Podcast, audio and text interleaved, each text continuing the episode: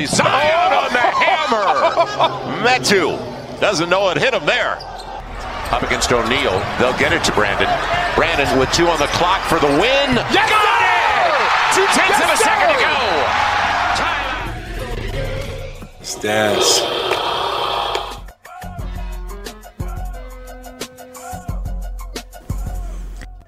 Olá, nação pelicana! Estamos aqui para mais um episódio do Let's Dance Podcast, o podcast brasileiro que cobre o seu time favorito, o New Orleans Pelicans. E neste episódio vai ser um episódio muito feliz para os padrões que a gente costuma usar, né? Até o nosso cara que é mais pessimista tá otimista, por incrível que pareça. Então a gente vai fazer aí, depois de quase mais de um mês aí, né, do último episódio, a gente, nós tivemos vários contratempos de agenda, é faculdade, é trabalho, é filho, é cachorro doente e tudo mais. Então acabamos não conseguindo ter agenda, mas esse é um episódio bem festivo, né? Que é o nosso trigésimo episódio. Então, quando a gente começou esse projeto há três anos atrás, em 2019, né? A gente iniciou com aquela reconstrução que estava sendo feita, né, com o draft do Zion, e daí a gente vem acompanhando até esse momento, que é quando o time está bem e se, conseguiu se classificar para os playoffs, né? Então parece que a gente está conseguindo fechar um ciclo aí desde que a gente começou esse rebuild, né? E hoje a gente pode dizer que o time tem, está muito mais competitivo depois de muitos tropeços mas estamos aqui justamente para passar para vocês, né, tudo o que a gente viu dos últimos 20 jogos da temporada, né, que faz, faz bastante tempo. A gente vai falar aí como que foi essa corrida do play-in e a gente também vai falar para vocês aí de, sobre esses dois primeiros jogos aí do playoff contra o Suns, que tinham falado que iam varrer a gente, né?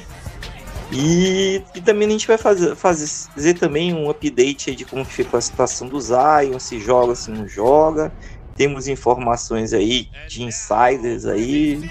Aguardem que talvez você fique feliz aí no final do episódio. O importante é que esse episódio vai ser muito bom.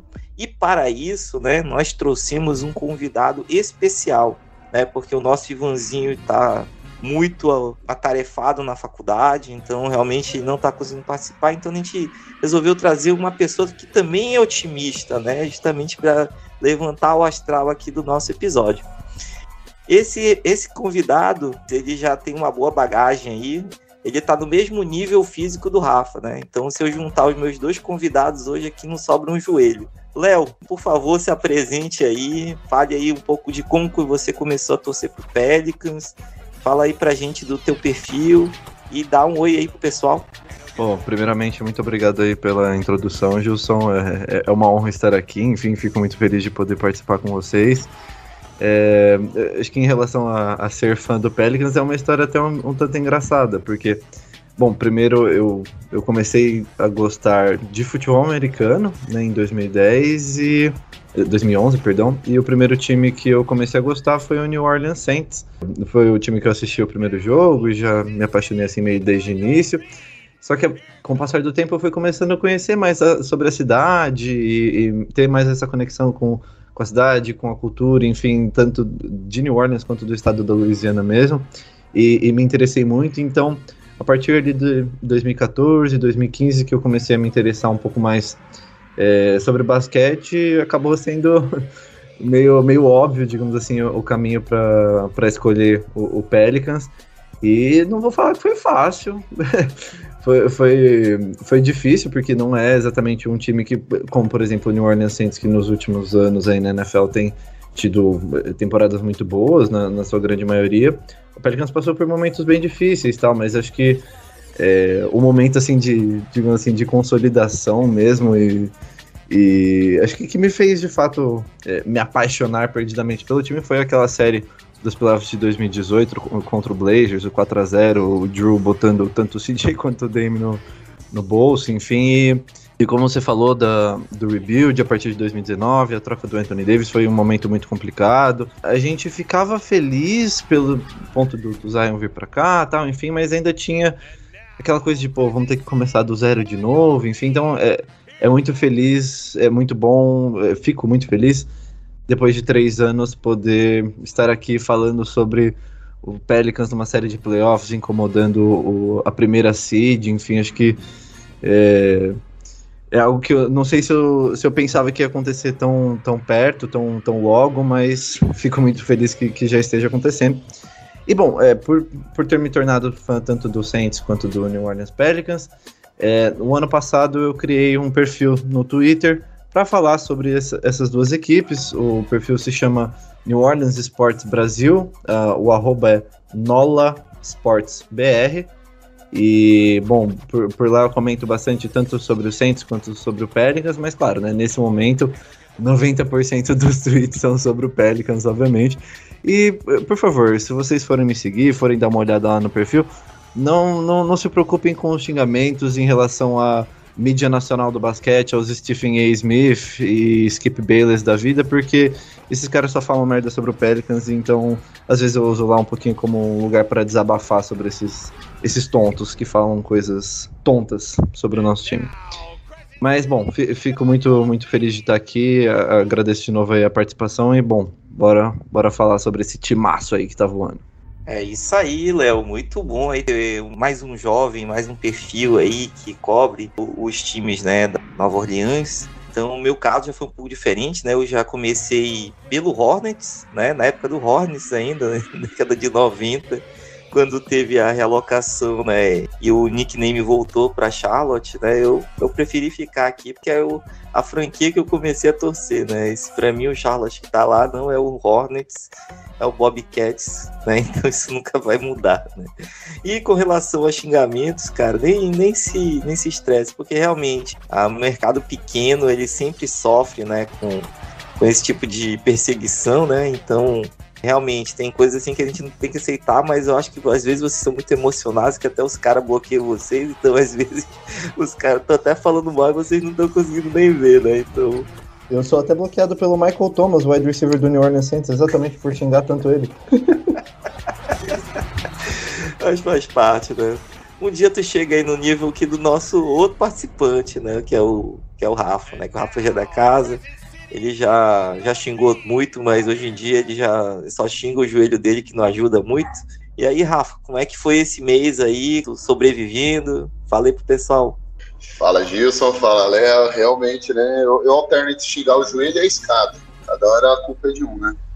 E eu queria deixar aqui também, ó, fica aí de aprendizado para nós, né? Esse foi o melhor jabá que já teve nesse, nesse podcast aqui, o que o Léo fez do perfil dele ele criou, ele foi lá, contou a história dele, no meio da história ele colocou ali o jabá do perfil dele, muito bem feito, tá anotado aqui, Léo, vou, vou tentar seguir teus passos aí, porque, pô, até eu fiquei com vontade agora de fazer um Twitter aí só pra, pra ir atrás aí, só pra seguir.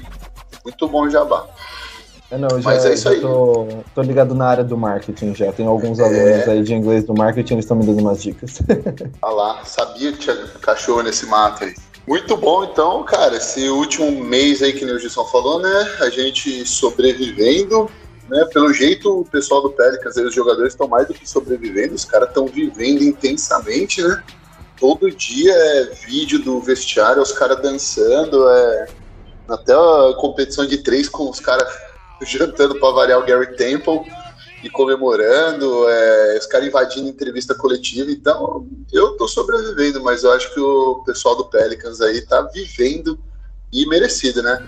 É, isso é verdade. Tem que viver intensamente, né? Porque é a cultura que o Willie Green trouxe, né? De jogar junto, de ser uma família, de um correr pelo outro, né? Então parece que isso aí tá, tá muito legal, tá, é um clima bem mais leve, né, do que no ano passado, que o pessoal parece que estava jogando lá só por obrigação, né? Que às vezes um técnico mais gabaritado às vezes não consegue falar a língua do jogador, né, Rafa? Que a gente sempre comenta, né, do players coach, né? Mas antes de começar aqui o nosso episódio, Rafa, por favor, faça o comentário aí dos nossos apoiadores, né? Onde que a gente está hospedado, onde que as pessoas podem estar acompanhando a gente. Exatamente, Gilson. Vocês vão ver, para o próximo podcast, eu, a mensagem aqui do Fambonanet vai ficar mais bem feita, esse aqui do exemplo do Léo. Então a gente está no Fambonanet, chega lá, fambonanet.com.br, tudo junto. Tem coisa sobre New Orleans Saints lá, tem página, tem podcast sobre New Orleans Saints, tem sobre praticamente todos os times da NFL aqui. Você pega o drop down aqui, não termina o negócio. Tem, tá expandindo com os times da NBA, tem MLB, tem NHL. Se você não souber nada, quiser conhecer, tem de tudo lá. Tem time nos playoffs, tem time que tá fora. Então tem de tudo aqui. Tem o podcast deles mesmo no Aro. Super legal o site, super completo. E onde a gente tá também, a nossa casa então chega lá, manda comentário lá, dá uma estrela, dá cinco estrelas, faz pergunta, faz o que vocês quiserem, xinga a gente. Mas chega lá no Fambonanet, tá muito legal, o site está crescendo. Vocês vão gostar bastante. Eu, pelo menos, eu entro sempre no site aqui, porque a gente tem acesso a muitas coisas aqui, coisas totalmente variadas. Pega o feriadão aí agora, aproveita aí. Se não for viajar, se estiver preso no congestionamento aí, tentando descer pra praia, cola lá no Fambonanet, ouve um podcast. Super legal o site. O Rafa, tu tá destreinado, cara. Se um mês aí não te fez bem, não. A, além do Fambonanet, que é o nosso parceiro, né? A, a gente também está em todos os agregadores de podcast. Então, se você tem uma Alexa, se você tem um Google, é só pedir o Let's Dance Podcast. E no YouTube, né? Se você não quiser, né? Nenhum nem outro, né? No YouTube, o nosso podcast também está sendo distribuído pelo nosso amigo Joanilson, lá no canal do Pelicanos do Brasil, né? Então, não, não tem como vocês dizer, dizerem que não encontrou a gente. É só pedir que ele aparece, né? Então, não percam aí, né? Que agora, nesses últimos dias aí, desde, desde o play-in, aquele último episódio que a gente fez há quase um mês atrás, ele, ele deu uma estourada porque realmente começou a ter interesse no time. Então, tem todas essas opções aí para estar tá inteirado sobre o nosso podcast. And the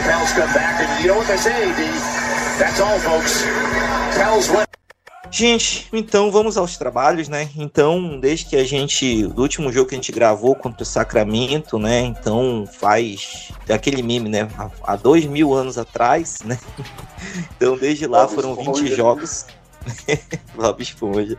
Há 20, há 20 jogos atrás, né? Então a gente teve uma campanha aí de, de 50%, 10 vitórias e 10 derrotas, né? A gente estava naquela briga ainda quando a gente teve o, o jogo contra o Kings, né? A gente ainda tava naquela briga. Será que a gente vai conseguir é, pegar essa vaga aí do, do Lakers? Será que é possível? Será que não é? Então a gente ainda tava naquela, né? Tentando se segurar na décima posição para para daí tentar garantir uma vaga no play-in e daí pensar alguma coisa a mais. Então foi o que realmente aconteceu. O Lakers caiu em queda livre, né?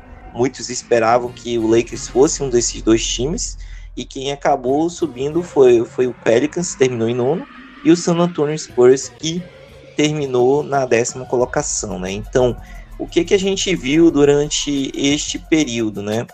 Nesses últimos 20 jogos, né, a gente teve, é, dentro desses 50%, a gente teve um offensive rating aí bem acima do que a gente estava é, praticando, né? Então, com 116,8 pontos, um defensive rating também que evoluiu bastante, né? Com 115,1 e um, um net rate, né? Que é a diferença entre esses dois de 1,7, né? Então, é, o time ele teve essa evolução, né? Então, é, a gente não esperava que a gente é, pudesse chegar nesse grau de estabilidade para um time que começou com uma vitória e 12 derrotas, né? Ou três vitórias e, e 16 derrotas. Então a gente imaginava que a gente estava eliminado, né? Logo no começo, como a grande mídia quis que a gente acreditasse, né? Mas é, a gente conseguiu evoluir, né? Pegando um dado assim um pouco mais distante, falando dos últimos 30 jogos, né? O time ficou com 18-12, né? Já uma campanha, se fosse pegar só desse período aí, né, a gente é, seria um dos líderes aí da, da conferência aí, em termos de net rate, né, que era algo que a gente estava muito ruim no passado. Então teve realmente essa evolução, principalmente defensivamente, né? Com os ajustes que foram sendo feitos, o time jogando mais alto, né? Mas os jogos assim que mais chamaram atenção aqui foi realmente a série contra o Lakers, né? Que o Lakers imaginava que ganhando da gente eles pudessem ainda conseguir uma classificação, mas a gente acabou indo muito bem, né? Então, e jogos também que eram ganháveis a gente ganhou. E, e os dois últimos jogos, como praticamente já estava garantido, né, o time é, basicamente só deu uma descansada nos jogadores. Então, assim, pessoal, é, eu queria ouvir de vocês aí como, qual que, o que, que vocês viram desses últimos 20 jogos, quais foram os destaques, teve algum jogo que chamou mais atenção. Léo, pode começar aí. Bom, é, para falar de um jogo específico de, desses últimos jogos que eu gostei bastante, é, consegui assistir e, bom, acho que representa muito essa, essa virada da chavinha, digamos assim, que nós tivemos. Foi um jogo que a gente teve o time do Jazz, que a gente ganhou de 124 a, a 90. Foi, foi um jogo que, bom, nós conseguimos é, amassar, digamos assim, a, a, equipe do Jazz e é, controlar muito bem o jogo. O Brandon Ingram foi super bem nesse jogo, né? 29 pontos, 8 rebotes e, e 6 assistências, isso só jogando 30 minutos. O McCollum também com 24 pontos e 4 assistências em 29 minutos. Então, acho que foi mais ou menos por, por aí que realmente deu para começar a perceber essa, essa virada da chavinha do time mesmo. E é, se você pega os últimos, é, se não me engano, os últimos 14 jogos com o Brandon Ingram, isso. Os últimos 14 jogos com o Brandon Ingram, nós tivemos 11 vitórias, né? Então, realmente mostra é, essa evolução do time é, constante aí, e principalmente nessa reta final da, da temporada. Mas eu, eu gostaria de citar aqui um, um jogador em específico que nesse final da, da temporada foi um cara muito, muito, muito importante e acho que ele fez é, parte, tem um, teve um papel muito fundamental né, nessa virada aí, nesse final de temporada, que foi o nosso calouro de primeira rodada desse ano, o Trey Murphy III. É, começou a aparecer muito bem é, nos últimos 12 jogos da temporada, mais esses últimos é, quatro jogos agora de playoffs, se você somar tudo, ele já vem com médias já de 10 pontos e 45% de 3.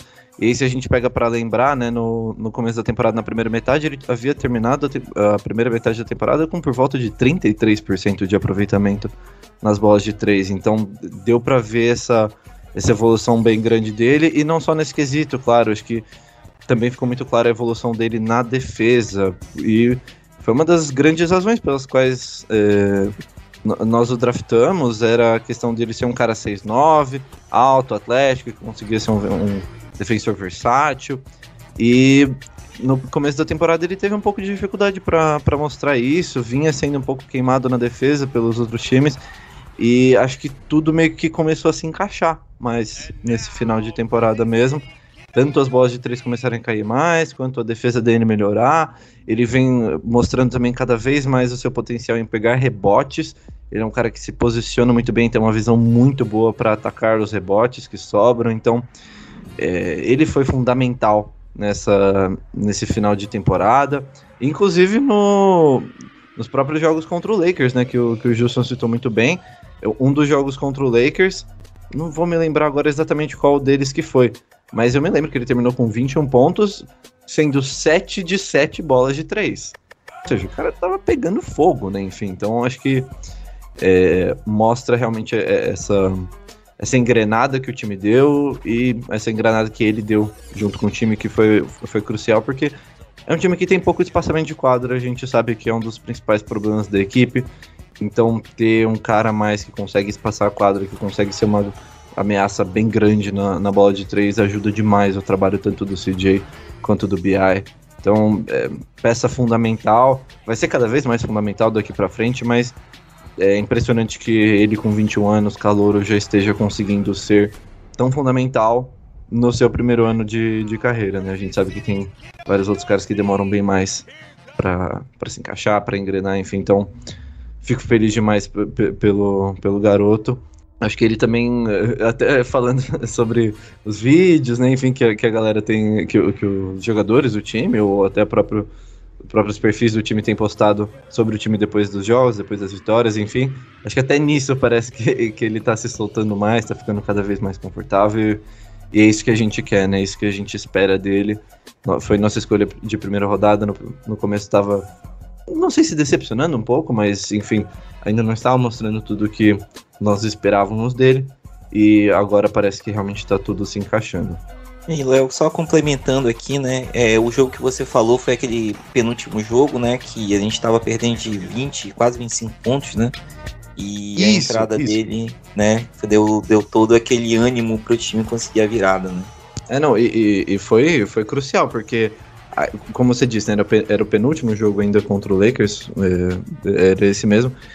Nós ainda não havíamos solidificado a nossa, nossa colocação ali na, na nona posição, então foi um jogo muito importante até pro nosso ânimo mesmo, pro, pro ânimo do time. Imagina, perder de 20 ou, enfim, de uma, de uma diferença grande pro Lakers, que era nosso concorrente direto ali, aquelas últimas vagas de play-in, seria um choque muito grande pro time. Então, ele aparecer num jogo num momento tão crucial assim, é, mostra o tipo de jogador que ele é. E acho que ele vem mostrando isso recentemente, nem só nesse jogo, até no, no, nos jogos de play-in, nos jogos de playoff, que a gente vai falar um pouquinho depois, ele também tem mostrado muita personalidade, muito sangue frio para os momentos importantes e cara, era tudo que a gente precisava, né?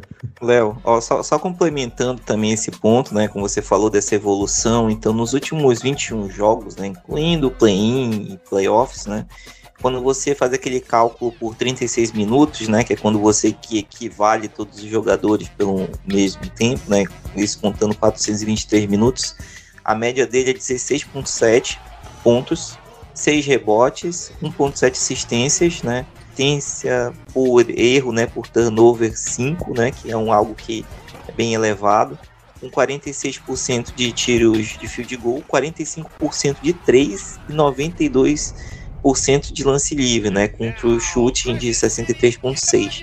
Então, essa evolução dele, né, como você falou, né, vai, passa muito é, pelo time da D-League, né, que foi algo que o time começou a ter, né, que a gente não tinha um time da D-League, então, o Trey, né, pelo que a gente ouviu de entrevistas, né, ele, ele demorou um pouco para entender a velocidade do jogo, né? Então, o arremesso dele ainda é, tem um, um release um pouco baixo, então às vezes ele não tinha o tempo, né, para fazer o movimento correto. Então, por isso que aqueles 33% aí que, que você falou realmente pegou para ele no começo, né? Então, os jogos que ele foi para D-League, ele conseguiu dar um equilibrada nisso com, e também trabalhou muito com o Corey Brewer, né, né que ele é o, o nosso técnico de desenvolvimento de jogadores, né, então para ele entender o jogo, ver vídeos, entender como que é a dinâmica, né, de um jogo da NBA, então isso passa muito por essa parte do desenvolvimento dos jogadores, né, então só complemento o que você falou, então esse era o que a gente esperava realmente, né? Um cara que pudesse passar a quadra e a gente tá conseguindo desenvolver isso. Uh, Gilson, tem uma, uma hot take aqui, hein, velho. Ele vai ser o Clay Thompson 10 centímetros mais alto. É isso. Cara é defensor ferrenho, um exímio chutador. E ainda tem o plus do, dos rebotes, que é, é só para deixar o cara mais incrível ainda, né? Vai, vai se tornar um excelente jogador, um excelente role player e exatamente a peça que estamos precisando. Hum, Léo, só, só, outra coisa, um exposed aqui. Tem, tem um participante aqui do podcast que cravou, né, na época, que a escolha 17 daqui a, daqui a três anos não né, tá nem em Nova Orleans, né? Mas eu não vou falar o nome da pessoa, né, Rafa? Porque eu acho que é muita sacanagem, né? Fazer isso com a pessoa. É a sacanagem, né? Que a gente. a gente Pô, eu, eu, eu, tenho, eu já mandei as bolas fora, né? Eu comparei o Nikhil Alexander Walker depois da primeira Summer League dele com o Donovan Mitchell. Então essa daí eu acho que nem foi tão ruim, né? essa aí foi fichinha. E aí, Rafa, o que, que tu achou desses últimos jogos? Quer destacar algum jogo? Quer destacar algum desses rookies maravilhosos aí? Hein, Léo? Até, até tava pensando assim, cara, esse, essa classe de 2022 do Pelicans parece aquela classe de 2017 do Saints, né? Que vários jogadores aí viraram importantes pra rotação, né? Meu, comparação perfeita, Gilson. Perfeita. Acho que a gente só não tem nessa classe um Al-Qadim Muhammad, que foi um defensive end que a gente pegou lá que não virou nada. Nessa classe, todos viraram ótimos jogadores. tá certo. E aí, Rafa, o que, que tu acha? Pô, pois é, né? é, eu, eu acho que vocês já fizeram, já cobriram coisas super importantes aí sobre o Trey, então eu vou focar em outro cara que pode ser meio controverso, meio estranho o jeito que eu vou falar, mas espero que eu consiga passar a minha ideia para vocês aí, né? Ah, o, o cara, para mim, né, o, do, o rookie que tem chamado mais a nossa atenção aí, mas que eu acho que nessa reta final aí ele chamou a atenção por, por motivos diferentes do que ele estava chamando no começo, o Herb Jones na minha opinião. E antes, o Herb Jones, a gente meio que se apaixonou pelo cara, né? Justamente porque ele estava aparecendo em momentos super importantes, ele estava meu, acabando com a noite de vários caras, né? Eu acho até engraçado o Off Night ser o Daniel Mitchell, né? Mas Norman Herb, eu acho que também é um ótimo, uma ótima frase que pegou pro cara aí, ficou, caiu super bem. E antes ele aparecia, né? A gente, a, a gente começou a notar ele, a gente viu ele aparecendo. E conforme a temporada foi andando, ele foi não que desaparecendo, né? Ele teve momentos memoráveis aí pra gente. Mas esses últimos, principalmente esses últimos 20 jogos, essa última sequência aí, parece que ele deu meio que uma sumida, né? E eu acredito que seja mais ou menos por dois motivos. Primeiro que ele é rookie, né? A gente não pode esquecer que o cara é rookie.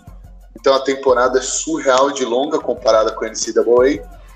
O cara vai acabar dando uma cansada mesmo, primeira vez dele como totalmente profissional atleta. Mas também eu acho que isso daí mostra uma, uma evolução assim dele. Por quê? Porque, como você falou logo no começo, né, Gilson, nosso defensive rating melhorou nesses últimos 20 jogos. A gente de fato estava conseguindo parar os, os, outros times. Algumas das vezes, né, melhorou muito de play-in, principalmente nos playoffs. A nossa defesa realmente subiu de nível nesses últimos quatro jogos aqui, mas eu acho que isso faz parte do Herb percebendo que nem, não necessariamente precisa estar tá lá para dar o toco, precisa roubar a bola, precisa estar tá ali no spotlight, né? Ele não precisa estar tá sendo o centro das atenções, enjaulando sempre um Devin Booker, um Donovan Mitchell, seja lá quem for ali. E eu acho que é justamente essa a evolução maior que eu vi não necessariamente nesse jogo que eu vou citar, mas nesse período de jogos aí, foi ele conseguir ser um defensor efetivo sem aparecer. Esses caras aí, para mim, são têm um valor violento, os caras têm um valor gigantesco. Por quê? Porque ele consegue impactar a defesa mesmo sem ele estar tá na bola, mesmo sem ele estar tá ali bloqueando arremesso, roubando uma bola, né? Ele consegue cobrir, fazer uma rotação certa, comunicar na defesa, e às vezes, e a gente vai ver isso nos próximos anos mais e mais, né? Como já acontece com o Rudy Gobert, por exemplo, né? A presença dele por perto vai começar a intimidar os caras. Os caras vão, talvez, tentar fugir dele, como já estão fazendo. A gente já tá meio que vendo aí nessa série do Suns, né? Os caras tentando jogar ele no corner, mesmo que isso sacrifique o melhor jogador. Isso é uma ótima defesa, uma ótima evolução do cara, só que silenciosa. Os caras fugirem do Herb é uma coisa boa, né? E o jogo, para mim, que mais memorável dessa, dessa caminhada aí final do Pelicans aí tem que ser contra o Lakers, né? Onde a gente caiu ali, tava 23 pontos atrás dos caras e não parecia que, que ia dar jogo, até o Westbrook tá metendo bola de três. E de repente a gente vê que os caras do nada tiraram força para ir, os caras se organizaram botar a cabeça no lugar, cada um fazendo, né? Que nem o Antonio Davis fala, né? Being a star in a role, né? Sendo uma estrela no papel que você tem que fazer dentro do time. E nesse jogo ali eu, eu senti vibes de playoffs, assim, não no sentido de intensidade do, da atmosfera, da, da arena, mas dos caras. De ver assim, falar, caramba, se os caras conseguem fazer isso no jogo dessa importância, é, eu acho que eles talvez estejam preparados, talvez eles aguentem uma série de playoffs aí, principalmente, né? Se a gente conseguisse passar como a gente passou, né? Contra o melhor time da NBA nessa temporada, eu acho que os caras têm como ir lá e brigar. Ganhar, não, não, não acreditava que tinha chance, mas brigar, vender super caro, totalmente. Então, esse jogo aí do, do contra o Lakers, que a gente conseguiu ganhar, e de quebra ainda meio que eliminar os caras praticamente, né?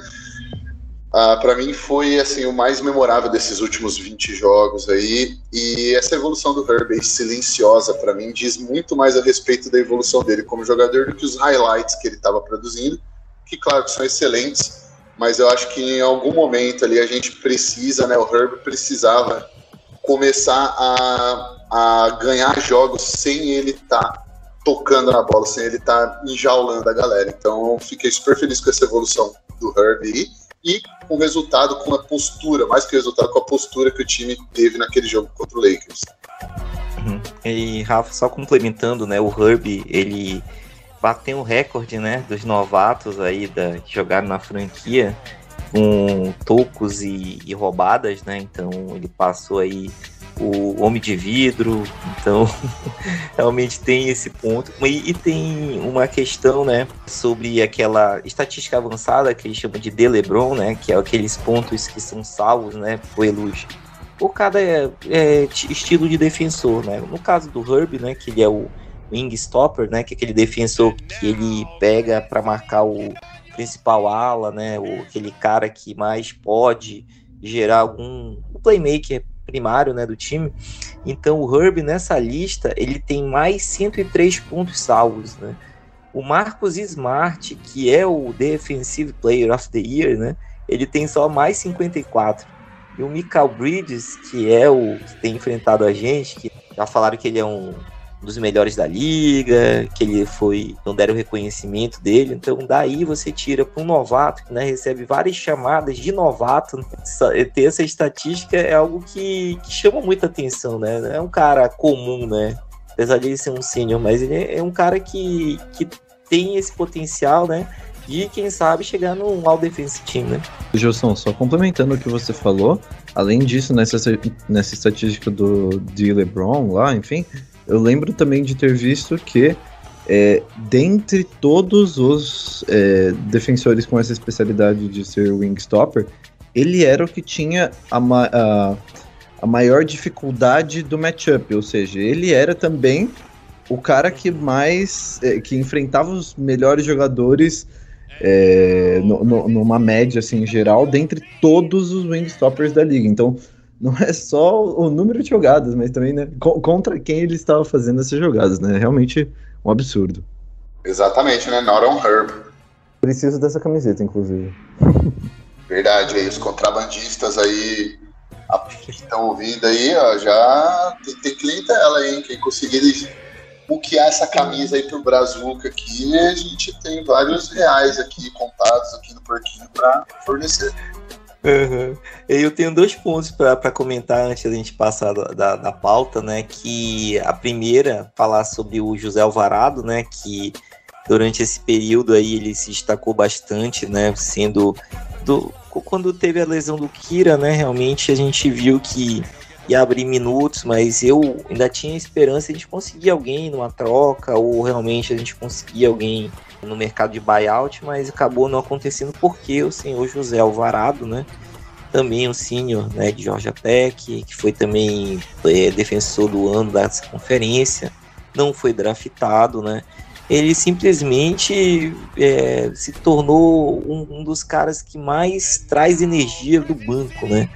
Então, Alvarado, ele disputou menos jogos do que todos os rookies e ainda ficou em top 5 né, em roubadas de bola, né? Então é um cara assim que incomoda, é aquele jogador assim que eu sempre eu esperava que o Pelicans fosse atrás, que era um TJ McConnell, né, que é um cara assim que gruda no, no ball handler, que de, dá uma dificuldade para ele atacar, né, faz o cara tomar decisões difíceis, rouba a bola.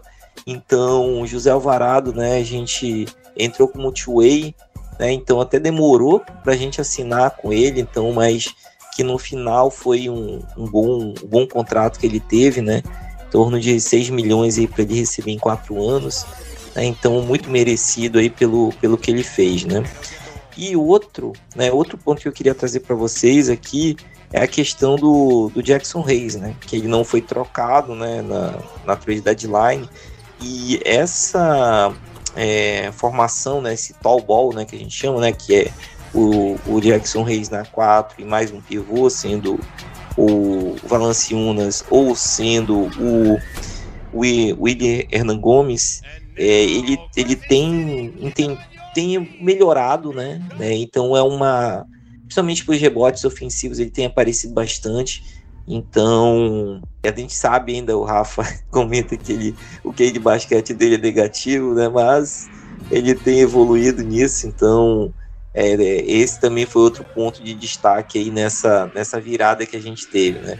Fora isso, é, CJ McCollum realmente é, dando conta aí nesse, nesse período, somente quando o Ingram teve que se afastar por alguns jogos, né? Por algum um desconforto. Então, assim, hoje o time está em muito boas mãos, né? Então, é esses pontos aí que eu queria trazer para destacar esse final de temporada. Lembrando que você mencionou aí desses jogos que o Ingram perdeu, né? Foi a mesma lesão que o Devin Booker tá agora. Uhum, sim. Esse desconforto aí realmente pode gerar alguma coisa pior, né? Então tem que. O Pelicans foi bem cauteloso, né? Foi bem cauteloso com ele com relação a esse desconforto aí. Three on the shot clock. Vassell. Alvarado took his cornbread. McCollum from deep. Beleza, gente? Então, vamos seguir aqui pro nosso torneio de play-in, né? Que é o alguns chamam de torneio colher de chá, que é justamente aquele torneio que a NBA criou justamente para evitar que os times começassem a tancar logo na metade da temporada, né? Então não tinha muita chance. Então, nesse caso, até o sexto colocado, né? Então já, já passa direto para os playoffs. O sétimo né, colocado joga contra o oitavo, né? O vencedor passa direto na sétima vaga. E esse que perdeu né, desse confronto enfrentaria o vencedor do nono e do décimo lugar. Né? Então a dinâmica do, do play-in foi essa. Como o Pelicans terminou em nono, né, então ele teria que jogar primeiro contra o décimo colocado, que foi o San Antonio Spurs, que era outro time que a gente esperava que não fosse querer participar pela questão do pela questão do, do draft, né? Então não, não fazia muito sentido o San Antonio ir para playoffs, mas como eles têm um time muito jovem, né? É, é foi interessante para dar rodagem para eles, né? Então esse jogo ocorreu dentro da Smooth King Center, né? Então o, nesse jogo aí a gente achou que ia ser muito fácil, mas é, a gente começou jogando bem, né? No primeiro, primeiro tempo, mas no terceiro quarto a gente deu uma, é, vamos dizer assim, deu, deu mole, né? Então San Antonio ainda conseguiu fazer um, um calorzinho aí no, no último quarto, mas a gente já conseguiu fechar aí o jogo, né? De uma forma aí bem bem tranquila, né? Vamos dizer assim, né? Então, com 113 a 103. Então, Léo, o que, que tu achou desse jogo aí? Tem um ponto aí que tu achou interessante? Porque o play-in praticamente é um jogo 7 de uma série, né? Então, você já entra já com aquela obrigação. Ou você ganha, ou você vai para casa, né? Então, aí, o que, que tu achou desse jogo? Tem algum destaque, algum momento aí que você achou que pudesse dar, dar errado, mas no final deu tudo certo? Então, cara, foi, foi um jogo assim, mais. Acho que mais sofrido um pouco do, do que eu imaginava.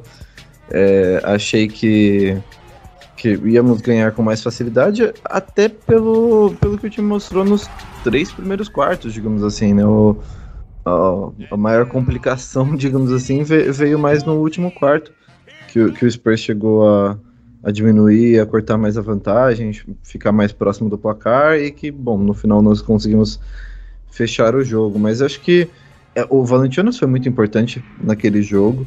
E essa tem sido uma temporada meio altos e baixos para ele. Ele começou melhor a temporada, até mesmo quando o time estava sem Brandon Ingram, né? Porque dependia mais dele ofensivamente. Mas ele conseguiu aparecer muito bem é, nesse jogo e atrapalhou demais o, o, o que, enfim, talvez seja o segundo melhor jogador do, do Spurs, ou pelo menos o terceiro.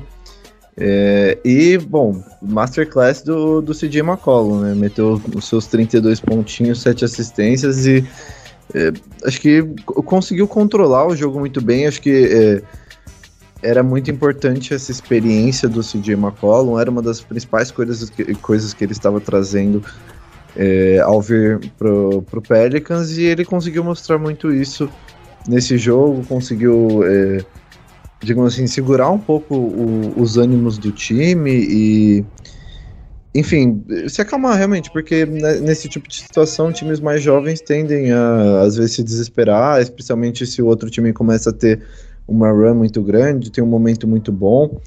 E, bom, acho que ali a gente começou a, a mostrar que, bom, nós poderíamos bater sim de frente com, com o Clippers e poderíamos fazer um jogo de igual para igual, como, como acabou sendo. Mas, assim, acho que eu não sei se eu tenho muito um destaque específico de, é, desse jogo.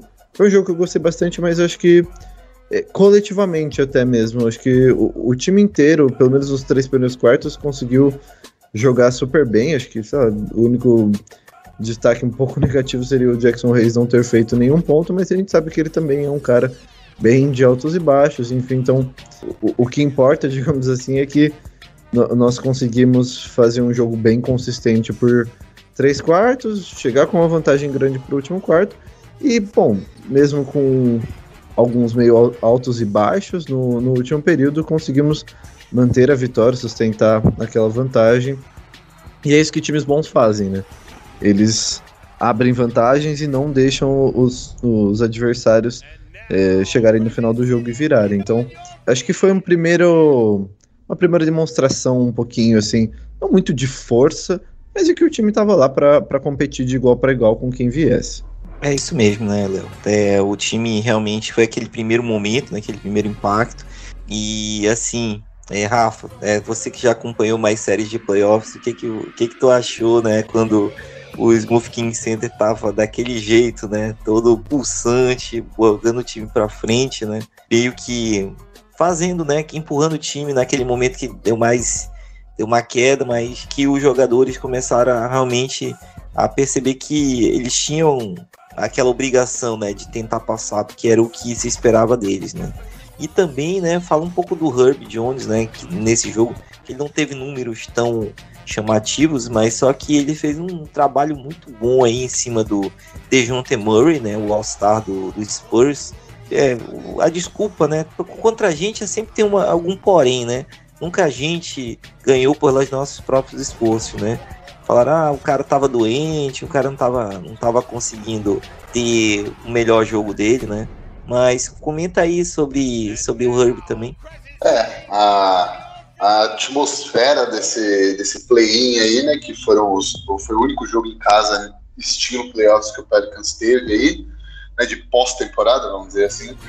Foi a atmosfera foi muito parecida, na verdade, da, da época do Do It Big, da época que o Pelicans varreu o, o Portland Trail Blazers do nosso querido CJ McCollum, né? É, é, uma, é, é, uma coisa assim surreal de você ver a, como que a torcida, os caras viram os completos maníacos quando vem esse tempo, essa, essa época da NBA, né? De playoffs, assim, principalmente quando o Pelicans tá, o pessoal vira basicamente um bando de maníaco assassino. É um negócio assustador, assim, de ver como que a galera reage muito a qualquer coisa, como que não tem, não tem crítica, não tem vai. Os caras, realmente, o pessoal apoia demais o time. E eu acho que isso daí, para um time jovem, que nem vocês falaram, né? Isso daí é um combustível gigantesco para os caras. É, ter um ginásio inteiro quase vindo abaixo, né? O Smoothie King Center não é exatamente novo, né? não duvido nada que o dia caia mesmo. Mas é, é surreal, assim, de ver uma vibe muito boa. Falando do nosso queridão Herb aí, né? O cara, mais uma noite no, escritório para ele, né? Botou aí na, na straight jacket, né? Na camisa de força, o coitado de T. Murray, que joga muito. Não tem essa desculpa de doente, não doente aí tal. Tá todo mundo nesse final de temporada, todo mundo tá meio baleado, todo mundo torceu um tornozelo, quebrou um dedo, com dor nas costas, tá com, com uma panturrilha incomodando. Não tem ninguém que tá 100%. Talvez o, o Gary Temple já esteja 100%, porque ele não pisa na quadra faz dois meses, né? Mas tirando ele ali, todo mundo que tá pisando na quadra, ninguém tá 100%. Então não tem essa desculpa aí, não tem essa de tirar mérito do Pelicans, não. É, o Herb é surreal, né, cara? O jeito que ele luta para não tomar corta-luz é, o, o, jogo de pernas dele, você tem que ter um, você tem que entender de onde vem, né, qual o ângulo que o pivô tá querendo te encaixar ali para você conseguir pular ou ir por baixo. E foi assim, foi uma aula dele, foi uma masterclass do Herb, né? Defendendo um cara que foi um pouco mais fácil, porque não é um cara que tem um arremesso de três confiável, né? Diferente do Devin Booker, por exemplo, ou do Chris Paulson, não, não é um cara que vai dar um step back e, e começar a matar bola de três do nada num quarto, mas ainda assim é um cara super rápido, super longo, All-Star merecido, inclusive. Foi, foi uma aula do Herb, assim, e, e ver que eles, e tanto ele quanto o DeJounte Murray são super jovens, né? E indo numa batalha dessa daí, a gente tem meio que um preview aí do que pode ser talvez uma rivalidade aí nos próximos anos até, né? Então é bom ver que a gente começou é, essa, essa batalha aí com o pé direito. E a última coisa que eu queria apontar desse jogo contra o Spurs aí, super rápida, foi que nesse jogo aí, uh, a gente viu o Ingram sendo colocado, eu achei até um pouco estranho, né? Mas o Ingram, durante boa parte do jogo, estava marcando de fato, uh, marcando bons jogadores, né? A gente não. A gente brinca do. É, a gente brinca do, do Ingram, né? Que esconde ele às vezes e tal. Mas não é.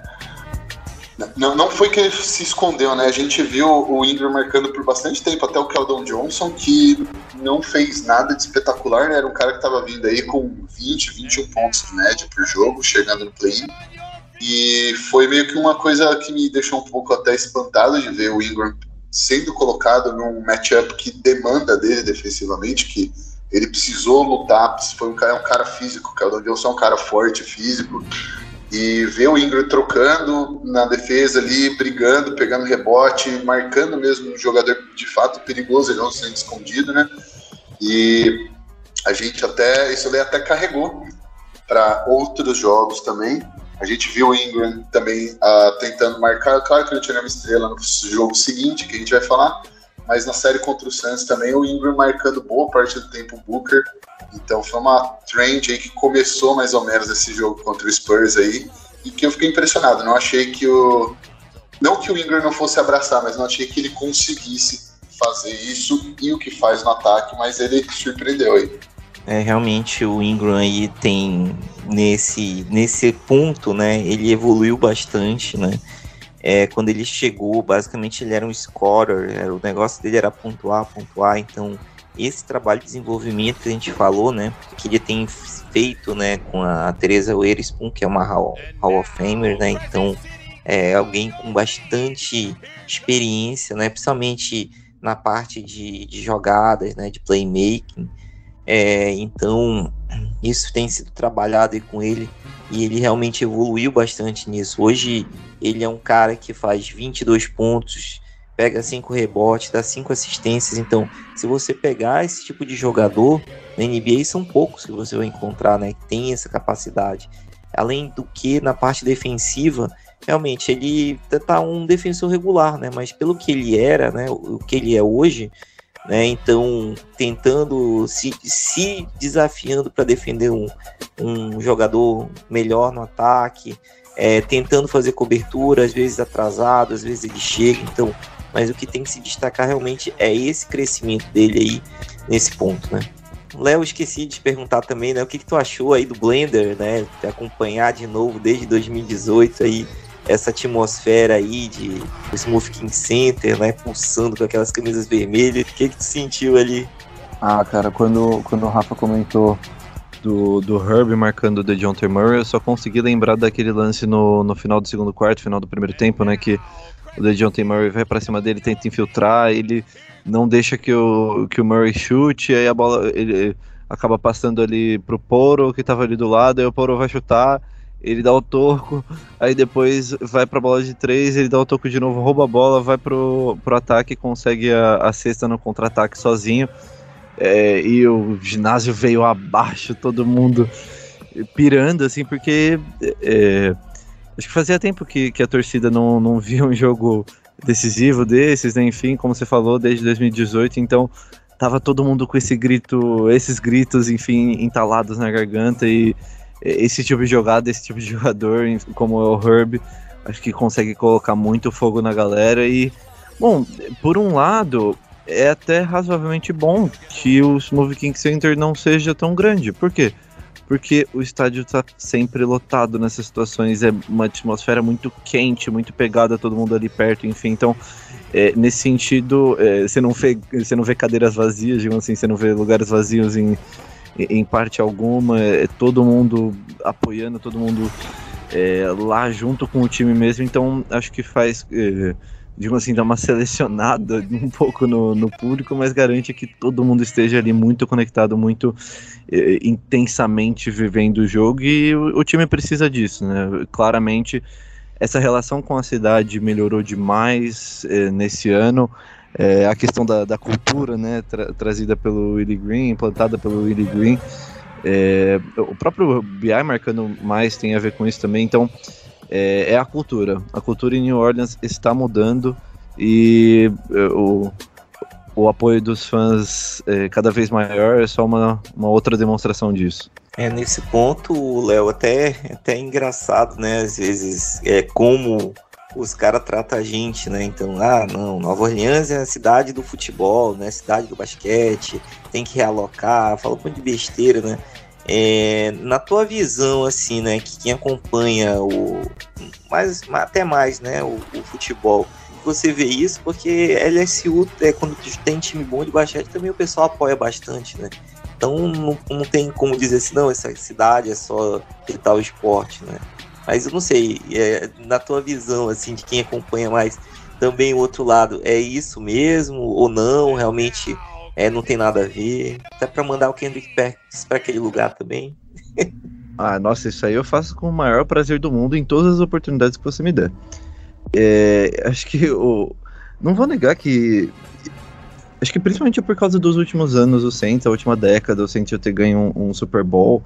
É, o futebol americano talvez seja, o esporte mais é, visado e mais falado sobre lá, mas eu não acho que isso signifique que o, os torcedores, a galera de lá, viva menos intensamente o, o basquete, até porque muitas vezes até são fãs diferentes. Tem galera que não gosta muito de futebol americano e gosta de basquete, e vice-versa também, enfim. Mas acho que isso uma coisa que para mim mostra muito que essa história de New Orleans ou o estado da Louisiana não serem de basquete, digamos assim, é o tanto de jogadores de basquete que vêm da Louisiana. Pô, a gente tem.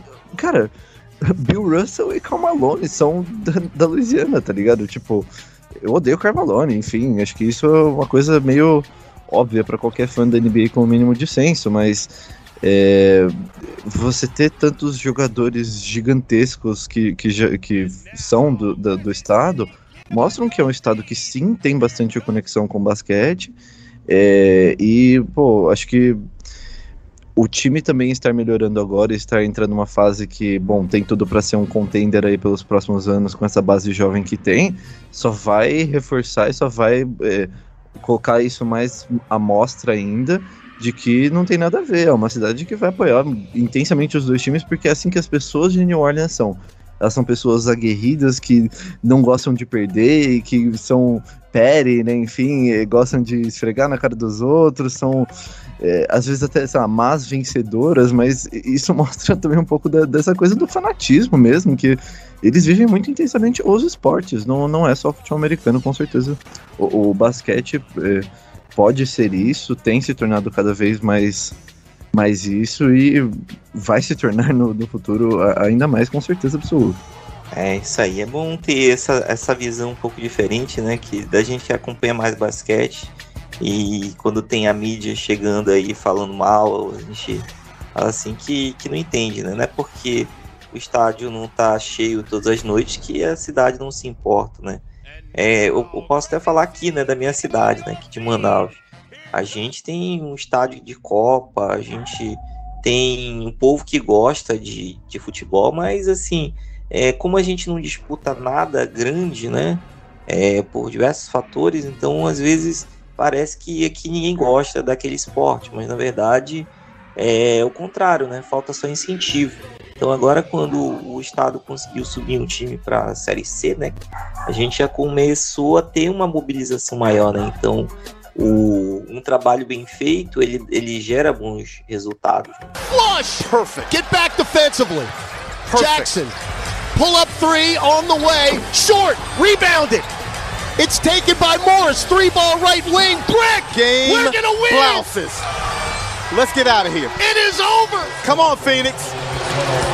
We rolling. Here we come. Playoffs.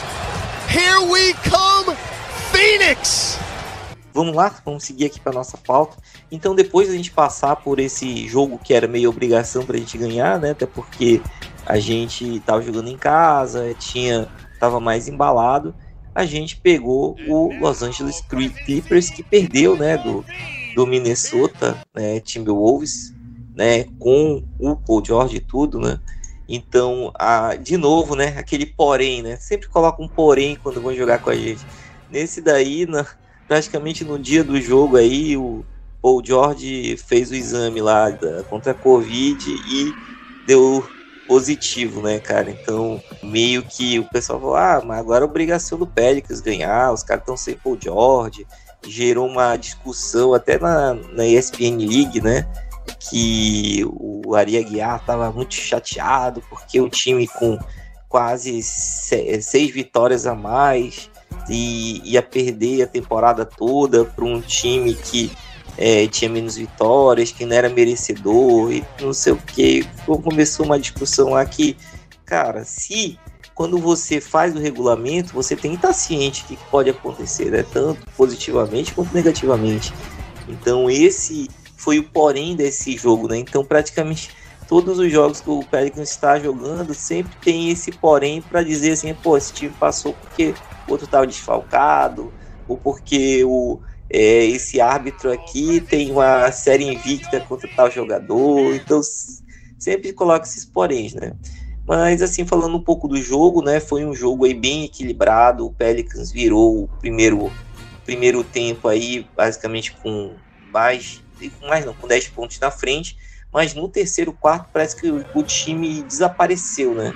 O time perdeu de 38 a 18, né? Um, algo assim que a gente não entendeu o que está acontecendo. O Willie Green tentando ajustar, colocando até jogadores que estavam fora da rotação, como o Tony Snell, para tentar fazer o ajuste, mas no final do, do terceiro quarto o time foi começando a se reorganizar e é onde começou a, a aparecer né, a estrela do, do nosso Larry Nance, né, que era um jogador assim que estava na rotação, mas não tinha tanta aquela, aquela importância, então ele sendo aquele pivô daquele small ball, né, também colocando o Trey Murphy é, na, na rotação, ele matando as bolas, então meio que isso virou a chavinha, né, e o time conseguiu é, fazer a virada do último quarto com o Brandon Ingram matando bolas aí que, que só o Brandon Ingram, só o mini KD poderia conseguir, né, então é, foi um jogo aí que é, foi a virada da virada da virada, né? O time começou liderando, aí teve uma virada, aí depois teve outra virada, aí depois quase teve outra virada, então realmente foi um jogo muito emocionante para quem não é torcedor, né? É, mas Rafa, qual foi o teu destaque aí dessa partida? É, em algum momento tu achou que não ia dar, que realmente o time de melhor campanha ia levar, né? Mas falei que qual foi a tua percepção desse jogo? É, pois é, Gilson. Foi. Rapaz, essa daí foi pra testar o coração mesmo, cara. É, no, no final do jogo, os últimos dois minutos, eu tava, tava eu com a minha namorada aqui assistindo e a gente tava em pé, não conseguia mais ficar sentado pra assistir. E, e terminamos o jogo, a gente pulando, se abraçando, né? Depois tive que negociar com os vizinhos aqui, porque falei, ó, nós vamos pros playoffs, vai ter mais, vai ter mais, mais bagunça por aqui, viu? Mas foi, foi um, um, jogo assim que. Nesse terceiro quarto que você falou aí, eu achei que a vaca ia deitar. Não porque o Clippers é mais time, não é. Pelo menos não sem o Kawhi, sem o Paul George, não é. Mas eu achei que foi justamente porque o, o Willie Green ele conseguiu fazer a montanha russa do rookie em um quarto, basicamente em dois quartos, né? No segundo tempo ali. Ele foi ali de professor Pardal, ali deu uma de Alvin Gentry lá e começou a inventar jogadores, colocar um atrás do outro. Começou com Devontae Grant e ele foi colocando uns caras que não posições que não dava para fazer nada. Terminou com o Tony Snell aí, eu já tava até imaginando o Gary Temple daqui a pouco. Então ele, ele praticamente perdeu esse terceiro quarto para o Pelicans, tudo errado, tudo, ele meio que overthought, né? Ele pensou demais, ele complicou um negócio que em tese era para ser bem mais simples, era para manter o que fez no primeiro tempo. Em vez disso, ele resolveu inventar ali. E, como todo bom rookie, né, nessa, nesse carrossel, nessa montanha russa aí, no último quarto, ele me dá um discurso daquele para os caras ali, né? Ele motiva todo mundo, acerta finalmente, né? A line-up. E esses caras, para variar, né? Esse Pelicans aí é, é bem o um espelho da cidade de New Orleans, né? Como a gente conversou agora há pouco, né? Os caras não vão desistir, eles não vão parar. Só acaba quando termina e os caras foram lá e conseguiram ganhar em Los Angeles. Pode falar o que for, ah. Paul George, tal, tal, tal. Em Los Angeles contra um time que já estava acostumado a jogar sem as estrelas, né? Ficou a temporada inteira sem o Kawhi, boa parte da temporada sem o Paul George, então eles já sabiam como, como se virar em situações dessa. E não tem essa também, porque o, o, Clippers é um time bem mais veterano, bem mais experiente, é um time que tem caras ali. Red Jackson já foi para playoffs, né? Uh, o Robert Covington, que eles trouxeram na deadline aí, também já, já tem bastante experiência em playoffs. A Norman Powell tem, tem a título, se eu não me engano, né, com o Toronto Raptors. Então, eles têm outros caras, eles têm caras que, que sabem jogar. Morris, são caras que sabem lidar em situações de pressão. É, ele, ele, é, era um jogo muito difícil justamente por isso. É um técnico rookie contra o Tai Lu, que definitivamente não é rookie nem bobo, muito bom técnico jogadores que sabem se controlar, que sabem o que tem que ser feito e não vão se afobar, jogando fora de casa o Pelicans, um time jovem como o Pelicans, que a maioria dos jogadores nunca teve uma situação tão delicada assim, né, com stakes, né, com, com coisas em jogo tão grandes.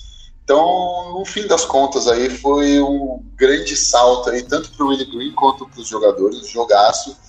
E eu acho que foi fundamental que talvez tenha sido do jeito que foi, né? Porque nós vamos falar daqui a pouco, né, sobre playoffs. Eu acho que o Willie Green não estaria tão aberto e nem tão mais ligeiro a fazer mudanças e os jogadores não estariam também tão seguros de si mesmos se não tivesse dado merda no terceiro quarto fenomenal, se a vaca não tivesse atolada aí quase até o chifre e de alguma maneira os caras se juntaram, eles acharam um jeito de vencer a adversidade. Se isso não acontece, eu não acho que esse time do Pelicans é o que é hoje, essa equipe de jogadores e de técnicos também. É, Rafa, isso se chama resiliência, né? Você leva a pancada, absorve e consegue devolver, né? Então esse time no começo da temporada não era tão cascudo como é hoje, né? Então até o próprio Willie Green foi é, falou isso, né? Olha lá para março, abril a gente não vai perder esse tipo de jogo, né? Então ultimamente nesses jogos mais clutch a gente tem tomado melhores decisões, tem melhorado, né? Mas, Léo, é, você que, que aí é de São Paulo, antigamente, né, na minha na minha juventude, lá pelos uns 20 anos atrás, 25 anos atrás para lá, existia uma, um torneio chamado Copa Terioso de São Paulo, alguma coisa assim. Como é que é, Rafa? Você lembra de, desse daí? É, que era o campeão do, do interior? É, era alguma coisa assim mesmo, era torneio do interior, Copa do Interior, Exato. É, torneio do interior. É, torneio do interior, que é o, os times que foram eliminados antes da semifinal do Paulista. Acho que hoje em dia, pelo menos, é essa como eles fazem, né? Enfim, como se definem é. os times. Sim, Mas sim. A, ainda, aí, ainda existe. É, então me responde aí, e fala, depois fala do, dos melhores momentos aí que você viu, mas me responde aí, será que o Pelican seria o campeão ali da, da área da Califórnia? ou da cidade de Los Angeles? Interrogação. Olha, se você tá falando da área da Califórnia mesmo, já dá pra levar, ixi, tranquilíssimo. Você é louco. Acho que é, esse jogo do contra o Clippers, como o Rafa falou muito bem, foi uma montanha russa, né? Enfim, de, de emoções. E pro, pro Willie Green, principalmente, acho que é, teve que consertar seu erro, né? Que, como ele bem, como o Rafa também bem falou, ele overthought, enfim, tipo, pensou demais e fez coisas que, bom, é, eram desnecessárias, tentou corrigir um erro com outro erro. Mas aí é engraçado que chegou no quarto quarto e parece que quem eh, virou, entre aspas, o técnico calouro foi o próprio Tailu.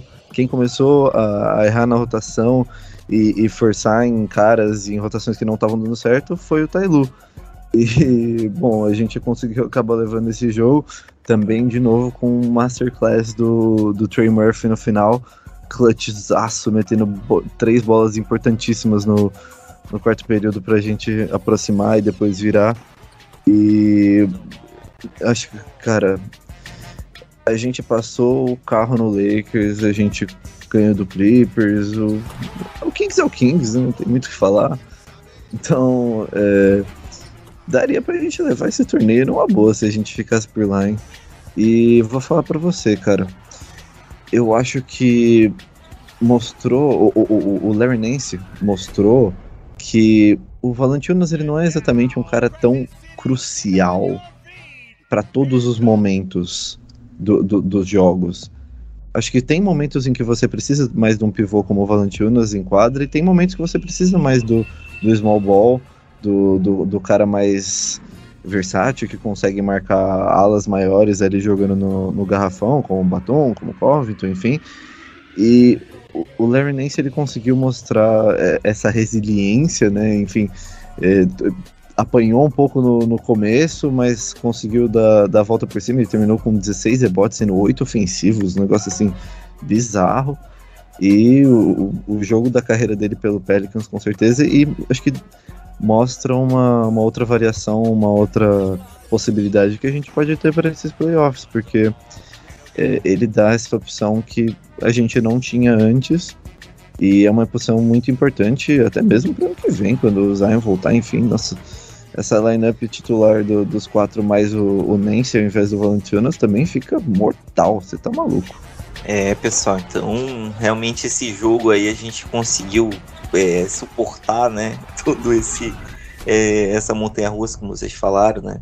Apesar de russo hoje em dia não ser um termo muito bom de falar, né? Mas é, foi realmente a gente conseguiu é, passar aí desse, desse jogo, né? Inside of three left. Brandon Ingram sharing it. How about a quick three from Trey? Yes! It's trigger! Keep singing, please. oh, man! We've had.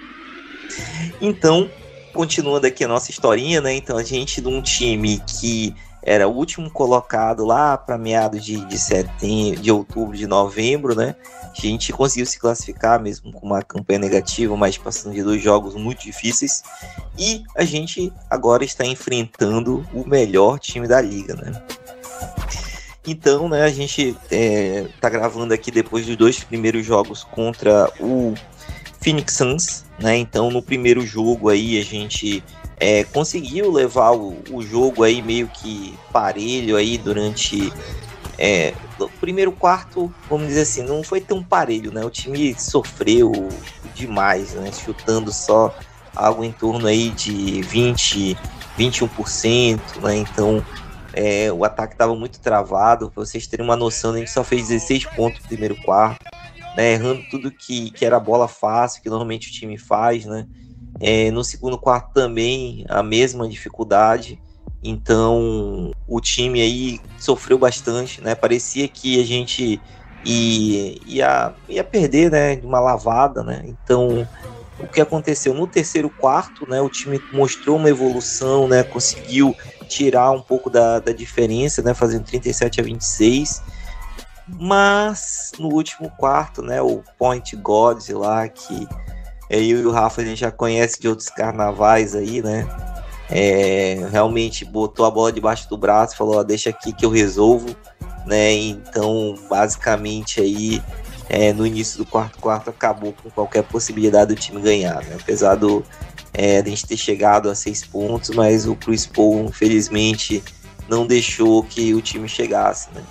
Então de, de pontos aí é, no caso assim, nem se eu posso falar positivos, né? Mas que que aconteceu foi realmente esse terceiro quarto, né? Que chamou a atenção que o time conseguiu é, cortar a diferença que estava em quase é, é, 20 pontos, aí 20 pontos chegou, chegou em alguns momentos, conseguiu cortar para 6, mas depois aí o time não conseguiu reagir, né? Então É, alguns ajustes aí não deram certo, principalmente como vocês falaram aí do nosso amigo Devonte Green, que o Willie Green aí parece que não sei o que, que tem realmente, pra, não sei se é para manter vestiário, mas ele ainda tem os minutos dele, né? Então ainda jogou 10 minutos, né? Não pontuou, então não, não pôde ajudar. É, quando chegou no último quarto lá, que era para ter alguém colado no Chris Paul, não era ele para ser isso, deveria ser o Alvarado, mas acabou não dando certo. O Herb também não teve uma noite muito boa, né? Apesar de, de é, se esforçar, mas realmente uh, não, não tava um, uma situação ideal, né, pra gente. E, e no segundo jogo, né, já é, o que, que aconteceu, né? No segundo jogo, meio que a gente fez uma é, no primeiro tempo, né, o Devin Booker estava pegando fogo aí, fazendo 31 pontos, né, então parecia que o jogo é, também poderia no terceiro ou quarto quarto aí virar para o lado de, de Phoenix, né, então a gente a qualquer momento poderia ter perdido esse jogo, né, mas lá pelo terceiro quarto o time mostrou uma reação, né, fazendo 34, 34 a 22, né, então a gente pensou, pô, acho que a gente tem uma chance. A gente está ganhando aí de uns 8 pontos, 10 pontos. Vamos ver se a gente consegue existir, né? Mas numa jogada de infelicidade mesmo, né? Que o Devin Booker foi tentar dar um, um toco no, no contra, contra o Jackson Reis em velocidade. É, acabou sentindo aí a, a coxa aí, a região lá do tendão, ali naquela região mais ou menos que o Ingram é, teve problemas, né? e acabou não voltando para o jogo, né? Então meio que ficou nas costas do Chris Paul, né? É, ele tentou ainda puxar alguma reação, mas no final o time conseguiu segurar e, e levar essa vitória aí, né? Um trabalho muito bom do, do Willie Green aí, fazendo dobras, né? Assim, em cima do Chris Paul para evitar que ele é, tivesse vantagem, né? É, e meio que foi facilitado devido à ausência do Devin Booker, né? E mais uma vez, né, sempre tem aquele porém, né, que o pessoal que eu gosto de colocar sempre nas nossas vitórias, né, que ah, o Devin Booker saiu, se ele tivesse, vocês tinham perdido, tá, tudo bem, né, cara, mas a gente também tá sem o melhor jogador do time desde da temporada, né, então não, pra gente isso não faz muito sentido. E um ponto aqui realmente que se, de se destacar realmente foi o Brandon Ingram, que no último quarto aí resolveu não dar chance pro azar e matou várias bolas difíceis. Então a gente tá com essa série empatada, né? Rafa, como é que, como é que tu viu essa, essa série aí, esses dois jogos? Tem é, o é, que, que você viu dos ajustes? É, tem, temos boas perspectivas. E aí, como é que você tá vendo essa série?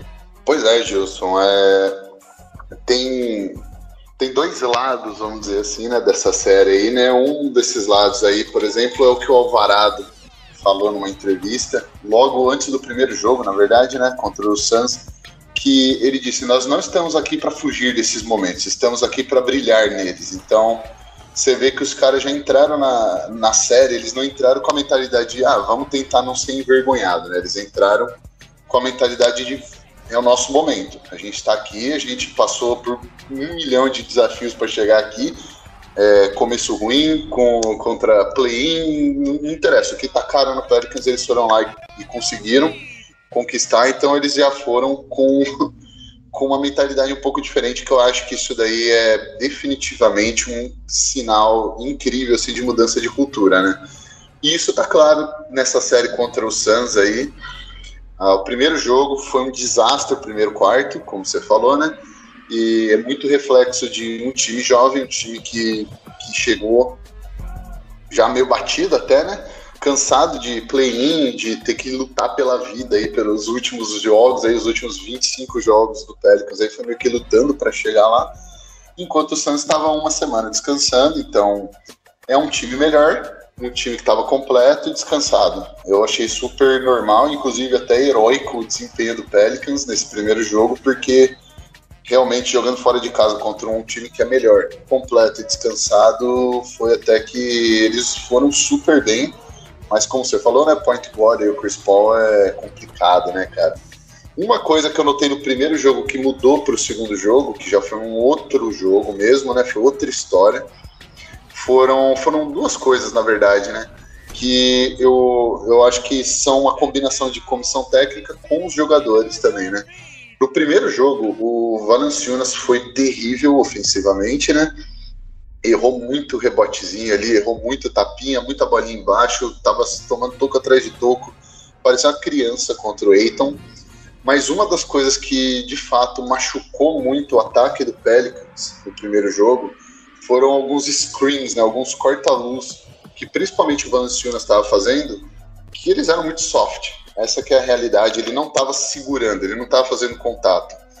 E ele, esse é o tipo de, de jogada assim que um pivô super atlético deveria estar tá fazendo. Onde ele simplesmente puxa o marcador dele, não chega a fazer contato no screen e ele já ataca a cesta, já é procurando lobby ou pelo menos forçando alguém do corner a rodar nele para não, não deixar esse passe entrar e abrindo o corner da, do, do, da quadra para um arremessador.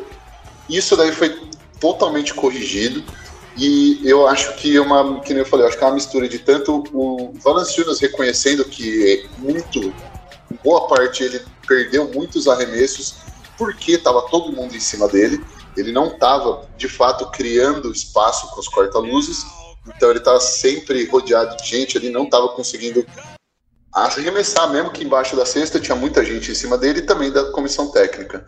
E outra coisa também que mudou muito do primeiro para o segundo jogo, que foi muito ruim no primeiro jogo e foi excelente no segundo jogo, foi o point five offense, né? O ataque em meio segundo, decisões rápidas dos jogadores, principalmente do Brandon Ingram. O CJ McCollum ainda está meio se achando ali, mas o Ingram do primeiro para o segundo jogo mudou totalmente da água para o vinho isso daí. E decisões rápidas não é só atacar a cesta, arremessar, mas achar jogadores, né? Passes.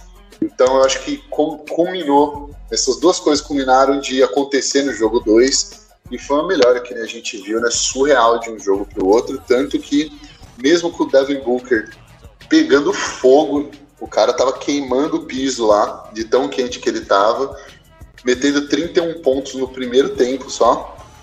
Eles ainda, né? O Suns ainda tava jogando em casa estava ganhando de seis pontos do Pelicans. Então foi uma melhora gigantesca nesses dois quesitos. E outra coisa, aí, o último achado aí, antes de passar a palavra para o Léo, foi também do Willie Green a, finalmente achando alguma maneira do Jackson Hayes, pelo menos participar da brincadeira aí, né? Porque no primeiro jogo chegou a ser vergonhoso, né? O, o Suns colocando Chris Paul no, no Jackson Hayes e o Jackson Hayes sair zerado, não conseguiu impactar em nada o jogo. Não dá, então talvez o Will Green e o Pelicans aí tenham achado uma, uma outra solução aí fora o rebote, que é um calcanhar de Aquiles gigantesco do Suns, né? Mas usar o Jackson Hayes ali uh, também atacando o rebote ofensivo e correndo. O Pelicans tem que aumentar o pace nesses próximos jogos, como fez no segundo jogo, né? Que foi a jogada, inclusive, que, que culminou na lesão do, do Devin Booker, foi correndo atrás do Jackson Hayes numa transição.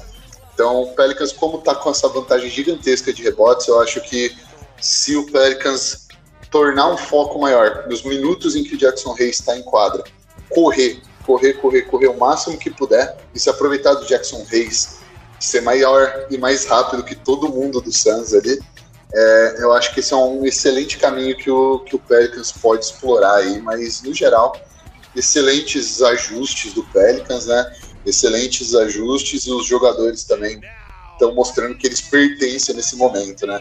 Uh, Alvarado, Trey, Herb claro, né, CJ Ingram, que são as estrelas do time, eles estão mostrando que eles pertencem a esse cenário aí, as luzes do playoff então, excelente. Acho que os prospectos são bons para os próximos jogos, mas uh, eu ficaria meio com o pé atrás aí no primeiro jogo em casa, porque eu acho que o Suns vai vir, pelo menos no primeiro tempo, no, no jogo 3, vai vir para matar o Pelicans, vai vir para silenciar a torcida, eles vão tacar tudo que eles têm. Pensa numa estratégia de guerra, eles vão tacar todos os soldados deles no primeiro tempo.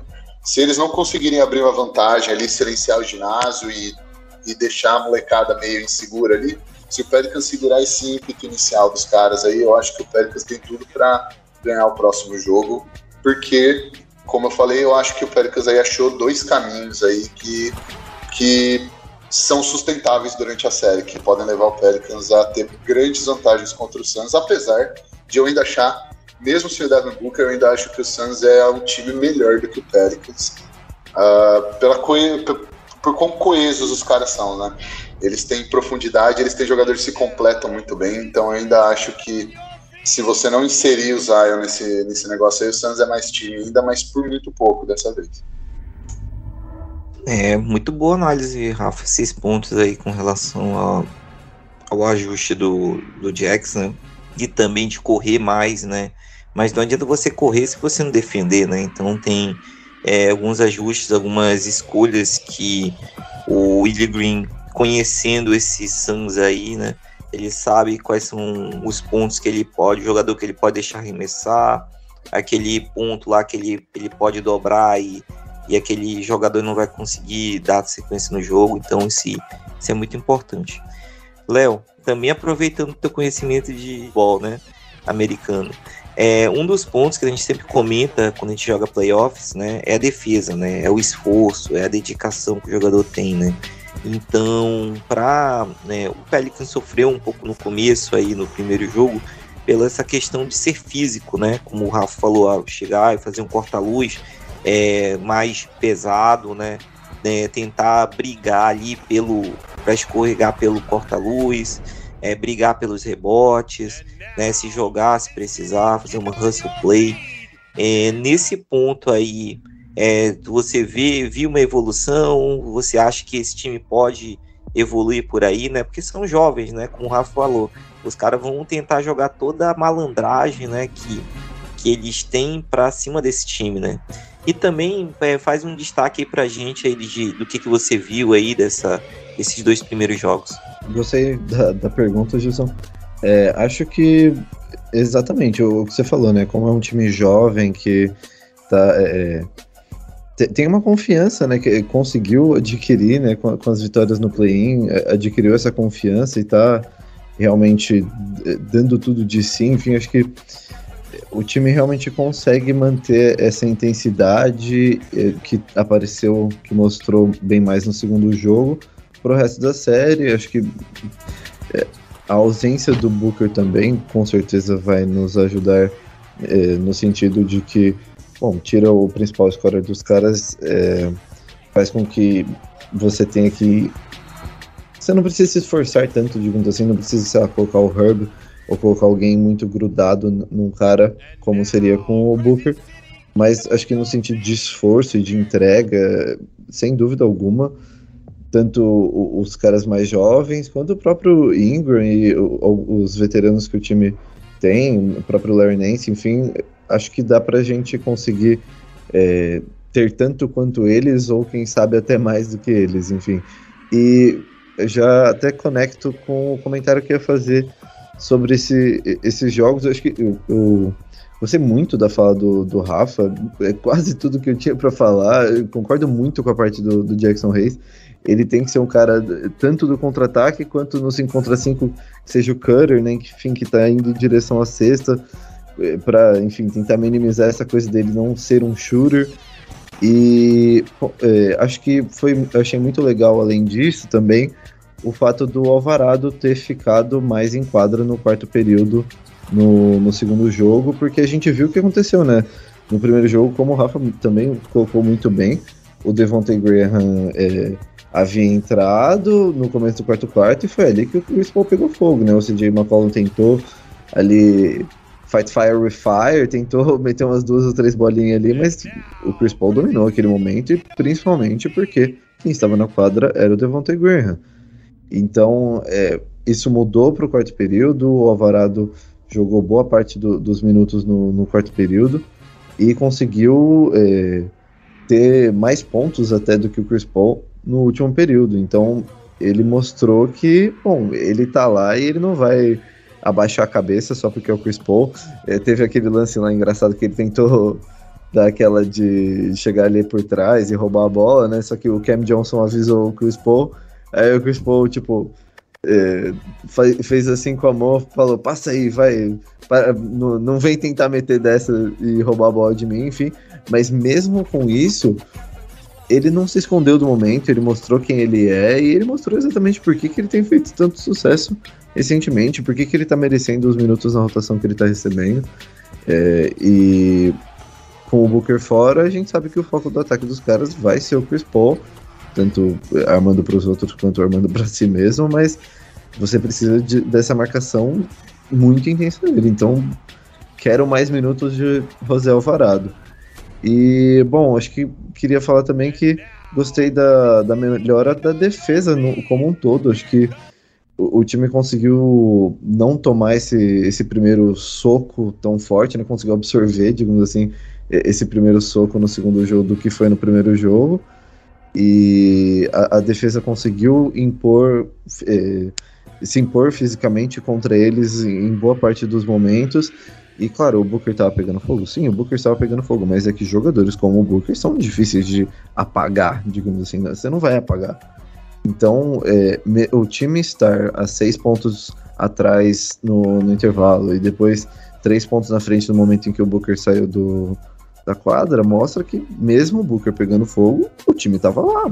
O time estava no jogo completamente, jogando de igual para igual com o melhor time da liga. Então, é, mostrou uma competitividade muito maior e é isso que a gente espera para os próximos jogos, né? Em casa tal, mas, de novo, como o Rafa muito bem colocou, esse primeiro jogo os caras vão vir matando. Então, a gente tem que manter essa intensidade desde o primeiro minuto, e porque isso vai ser chave para a gente conseguir ficar nesse jogo e, bom, abrir esse 2x1, que seria crucial, né, para o resto da série. Beleza. Eu tenho uma participação aqui especial, né, do, do Ivan, né, que mandou uma pergunta aqui para vocês. Né, a gente falou aí dos dois primeiros jogos, mas a gente não falou ainda do, do nosso prognóstico, né? Então, eu vou, eu vou colocar aqui a pergunta deles aí para ver se vocês conseguem responder. Fala galera, ouvintes do Let's Dance Podcast. Fala Rafa, fala Gilson. Infelizmente eu não consegui participar hoje com vocês aí do podcast.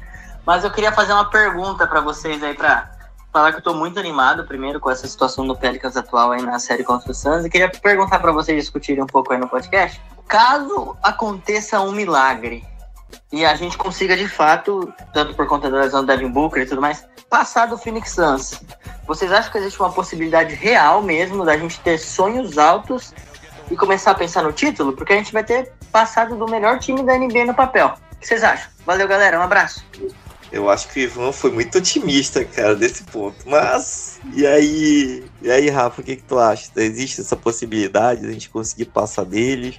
E a gente passando, que que, qual que é nossa, qual que é a tua expectativa aí para essa sequência? É, aí, é, aí o Pelicano tá voando alto mesmo, hein?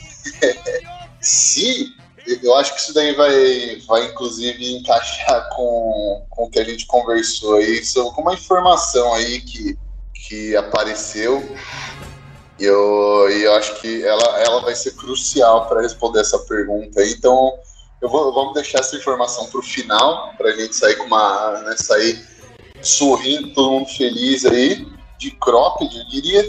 E, mas eu acho que se a gente conseguir passar do Suns, eu acho que vai depender do matchup, como tudo nos playoffs, eu acho que é muito mais dependente de matchup do que de força de elenco mesmo. Acho que se você chega nos playoffs, os elencos são os melhores de fato da NBA e são bem equilibrados, né?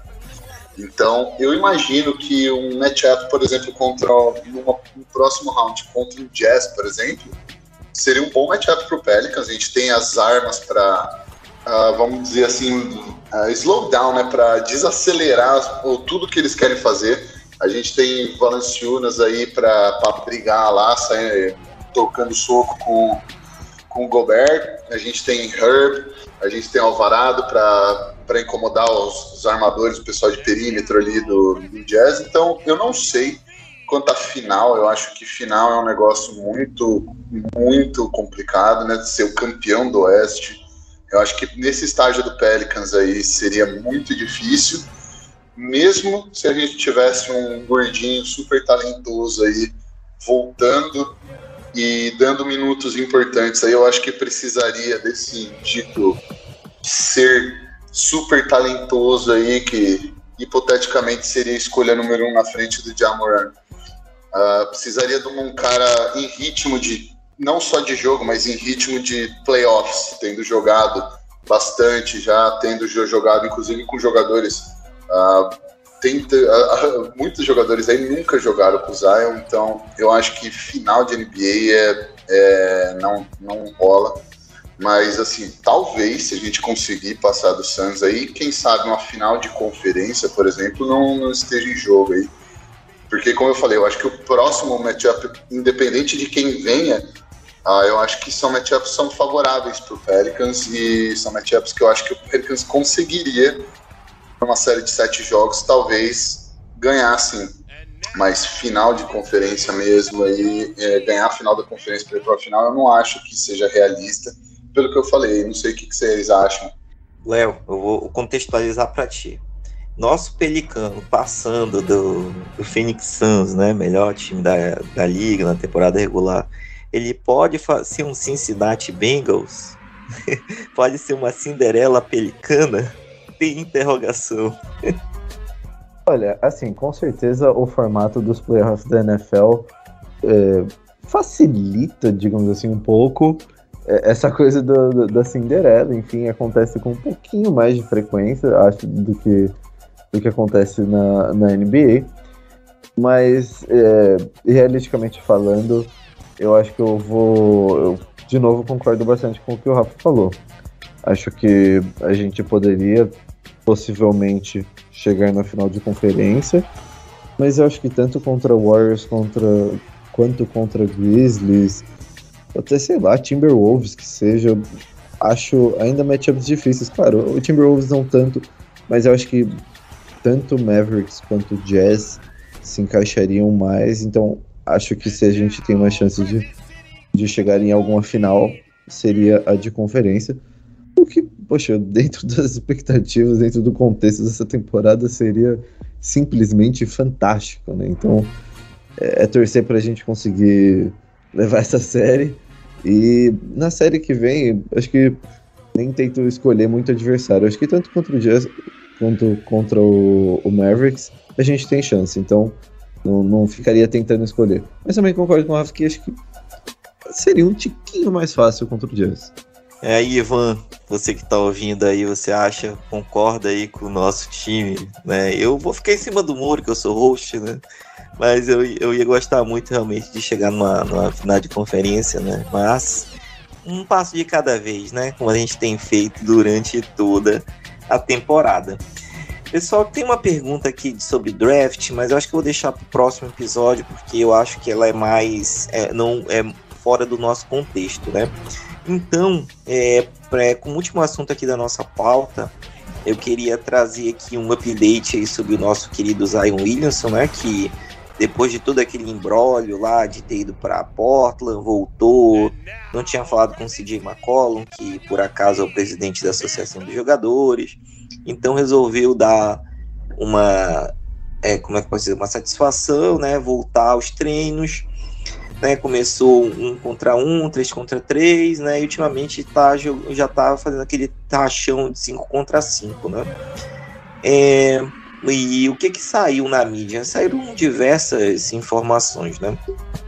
É, mas assim, o que chamou mais atenção foi do, do próprio staff dele, né? Que seria o padrasto dele, que é um dos que cuida da carreira dele, é, que num, num, programa de rádio lá de Nova Orleans lá, passou, né, que por ele, né, ele via que o Zion é, poderia fazer alguns jogos nessa temporada ainda. Ele estava muito motivado para voltar, né?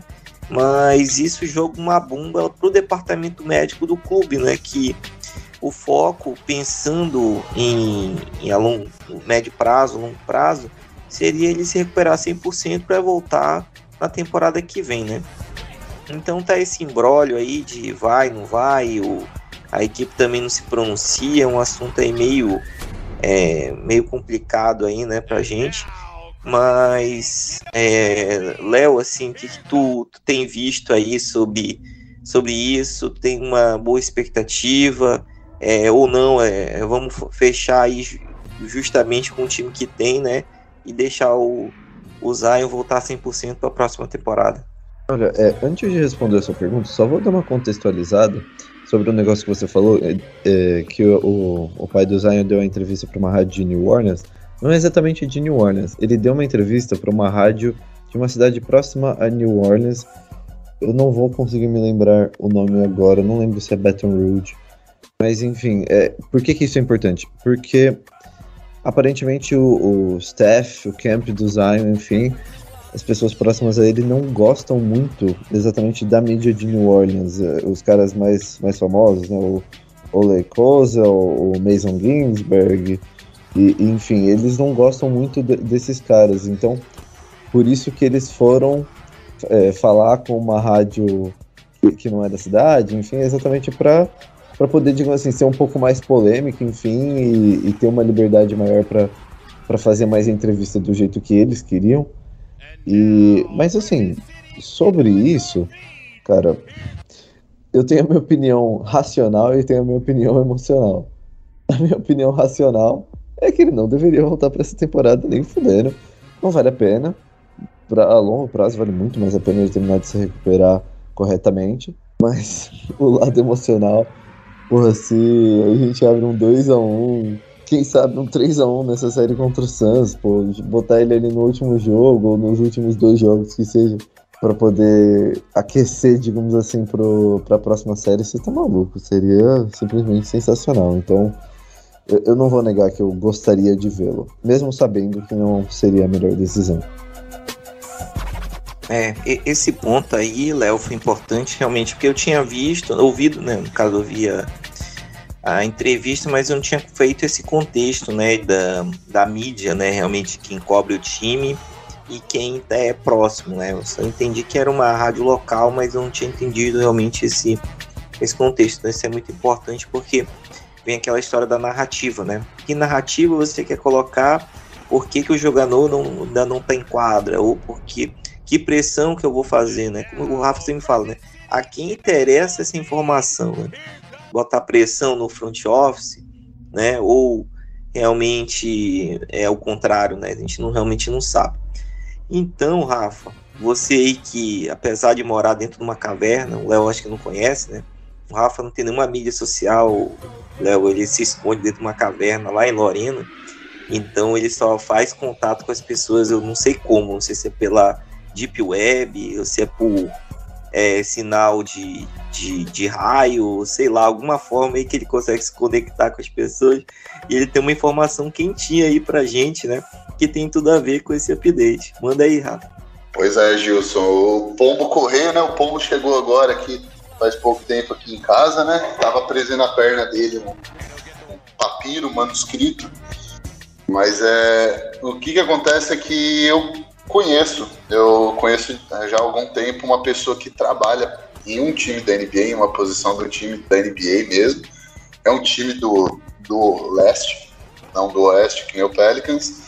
Mas dentro da NBA né, é difícil você manter segredos dos outros times, né? Você consegue controlar a mídia, mas não exatamente o que os outros times sabem a seu respeito que você também sabe sobre eles, né? E hoje de, de manhã para eles, né? Ah, o, que, o que a gente conversou é que o Scouting Report do, do Suns para os próximos dois jogos do Pelicans, aí onde eles vão viajar, né? Eles já viajaram hoje para New Orleans e o Scouting Report deles não incluía o Devin Booker, ou seja, eles já estavam, eles já estavam contando que o Devin Booker ia perder esses dois jogos em New Orleans Porém, a maior coisa, a coisa mais importante aqui é que nesse Scouting Report, que vai ser, né, já, provavelmente já foi passado para os jogadores do Suns, tava o Zion Williamson. Então, o Suns está se preparando para enfrentar o Zion Williamson e o que ele me falou foi que a ideia, né, o, o, negócio é que o camp do Zion Williamson já está há algum tempo, que vocês falaram, né, botando uma pressão no front office, nos médicos, porque o Zion quer jogar. E agora o, os caras estão botando uma pressão gigantesca no Pelicans para que o Zion volte, não como titular, ou talvez começando o jogo, mas não importa se ele começa ou sai do banco. Jogando poucos minutos, parece que o Zion talvez estaria aberto a jogar poucos minutos 10, 15, 20 minutos, seja o que for. E a ideia é justamente de pressionar o Pelicans para botar ele enquadra num ambiente que nem ele descreveu para mim, friendly, amigável. Seria jogar um jogo de playoff em casa. Né? Um ou dois jogos, né? Uh, onde não interessa se ele cometer, se ele entrar mal, não interessa se ele tiver gordo, se ele tiver magrelo, se ele tiver... o que acontecer, a torcida vai pirar. Tudo, só do cara tá lá e entrar em quadra, porque seja por 10 minutos, a torcida vai, vai ter nego morrendo ali, tendo troço na arquibancada. Então, esse é exatamente o ambiente que o camp do Zion Williamson quer que ele volte mesmo que tudo bem em poucos minutos, eles estariam dispostos a isso, e por isso parece que o Suns incluiu o Zion no, no Scout Report deles, e isso daí pode ser, a gente vai ver agora aí, talvez é uma guerra, né, um, braço, um braço de ferro aí entre médicos, front office e, e o camp do Zion, mas eu acho que esse pode ser o capítulo final dessa história aí, né? Onde vamos ver quem vai ganhar finalmente esse daí mas existe essa chance. Talvez remota, mas uh, vamos ver quem vai ganhar, né, quem vai prevalecer, mas a informação é essa daí. Fica aí, então, né, agora dedo cruzado para que isso daí finalmente se resolva e vão ficar de olho aí no injury report que o Pelicans soltar, eles provavelmente só vão soltar na sexta-feira de tarde, né, mas fica aí de olho notícias sobre o Zion aí, quem sabe, né? E aí, Léo, animado? com essa notícia de insider, né? Que realmente só, só sabe quem, quem tá lá, né? A gente não sabe quem. A gente ainda não conseguiu um, um informante, né, Rafa, lá dentro da, do próprio time, né? Mas, é, como o Rafa falou, né? Informações que se você vai se preparar para um jogo, você tem que saber o que, que você vai enfrentar, né? Então. Essa notícia te anima? Vai, deixar, vai te deixar mais animado pro terceiro jogo? Cara, o sorriso que eu abri aqui involuntariamente enquanto a notícia estava sendo dada não é brincadeira, não, é, é, outra coisa. Se ele voltar no, com os Movie King Center lotado, jogo de playoff podendo passar na frente do melhor time da liga, não, não tem situação melhor mesmo. É, essa, faz muito sentido essa coisa do, do, do friendly environment, enfim, tipo, tem tudo para ser uma estreia bombástica, digamos assim na temporada e é tudo que também o camp dele quer, né? Os holofotes, a atenção, enfim. Assim, se ele tá realmente disposto a jogar 15 minutos, não necessariamente começar o jogo, enfim, quem sabe. Mas, lá, adoraria. não, beleza. Então, torcedores, né? Vamos cruzar os dedos aí. É, o Zion jogando 10, 12 minutos aí no, com uma segunda unidade, ele podendo fazer o que ele quiser, né?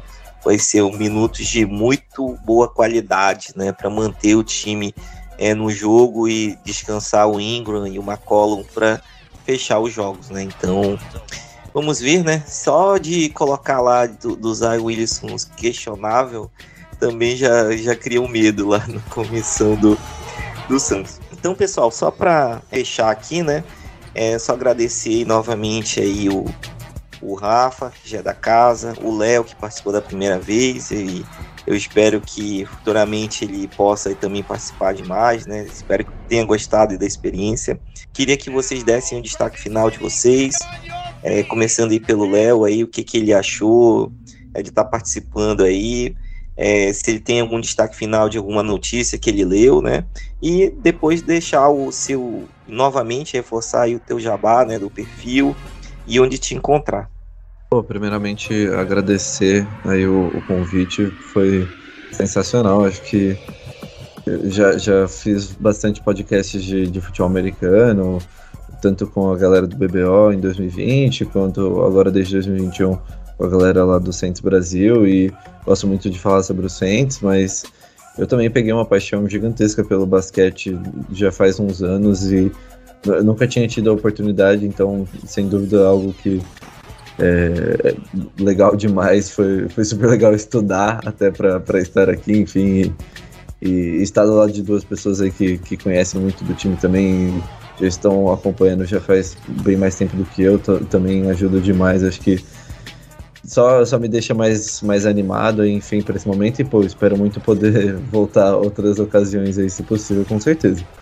É, acho que de, de último destaque, eu queria simplesmente agradecer ao nosso querido Trajan Langdon, que, eh, claro, em conjunto com David Griffin, trouxe essa classe maravilhosa de calouros para a equipe de New Orleans.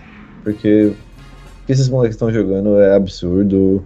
É de longe o time que tem mais contribuição de calouros nos playoffs. E é, é o sinal de um trabalho que está tá preparado para longo prazo. E é isso que a gente quer. E acho que aí de, de salve final, lembrar aí da, da arroba lá do Twitter, ou arroba NolaSportsBR. Mas quem quiser ser doidão também, me seguir no, no perfil pessoal e sei lá, Instagram também, enfim, eu já aviso, é uma merda assim gigantesca, só groselha, mas fique à vontade, arroba LPMDC underline, tanto no Twitter quanto no Instagram. E, bom, mas acho que o principal é o Knowledge Sports BR, com certeza vão lá ver eu falando várias merdas sobre o Pelicans e xingando muito, mas muito, mas muito o Kendrick Perkins. Tá certo, Léo. Obrigado aí pela participação. E assim, a gente tem até um, um projeto aí, né? No passado acabou dando certo, né, para essa temporada, mas talvez para a próxima, né, que a gente se aproximar mais dos é dos jogadores, né, do pessoal que participa do time, né, tentar fazer algum episódio realmente em inglês, né, que eu vi que é, não, sei, não lembro se você já participou, né, de algum desses, é, que daí dá para a gente trazer também é, algum jogador, alguém que possa estar tá contribuindo aí para a gente, né? A gente imaginava que ia ser o Didi, mas o Didi não está mais lá, né?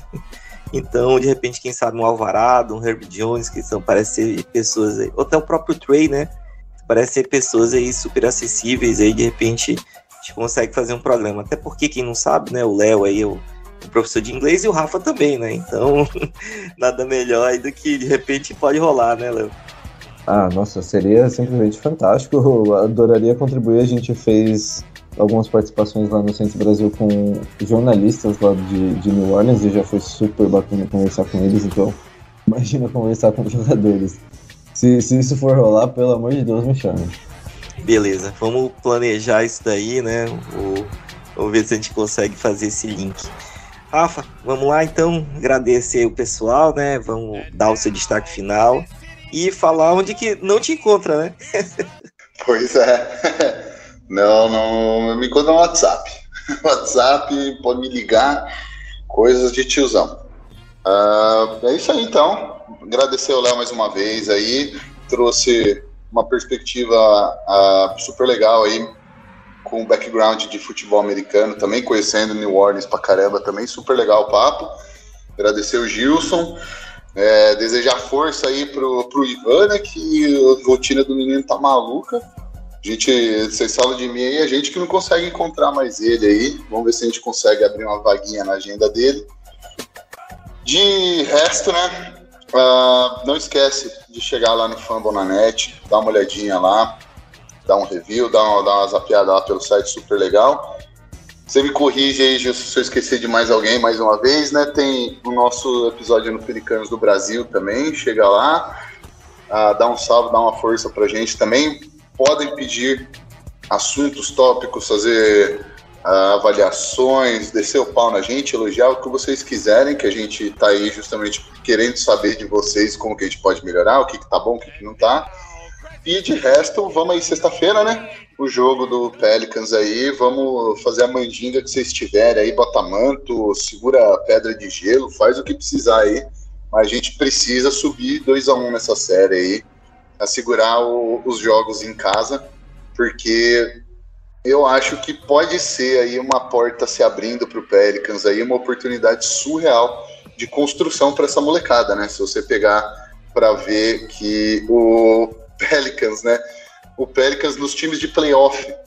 O Pelicans já jogou os rookies 150 minutos em dois jogos. O segundo time que mais jogou minutos para rookies foi o Toronto, com 35 minutos para rookies. Então a gente está vendo aí uma oportunidade surreal, uma, uma chance de um em um milhão para essa molecada aí ganhar uma rodagem muito importante que vai carregar para o futuro também, né? Então bora torcer aí cancela date, cancela contatinho, cancela o que for aí. Vamos suportar o time, vamos dar apoio pro time aí, porque vai precisar mesmo. E vamos embora, né? Quem sabe? Beleza, Rafa. É, então, o meu destaque final aqui, próximos a gente vai dar uma aprofundada mais, mas o Juvelino, lá que também está lá no nosso grupo do Zap, aí, salve Juvelino, mandou aqui uma, uma pergunta aqui pra gente, né? No caso, direcionou para mim, né? Mas é, pedindo para esclarecer como é que fica a situação do, das piques, né? Com base nesse, nessa nossa classificação, né?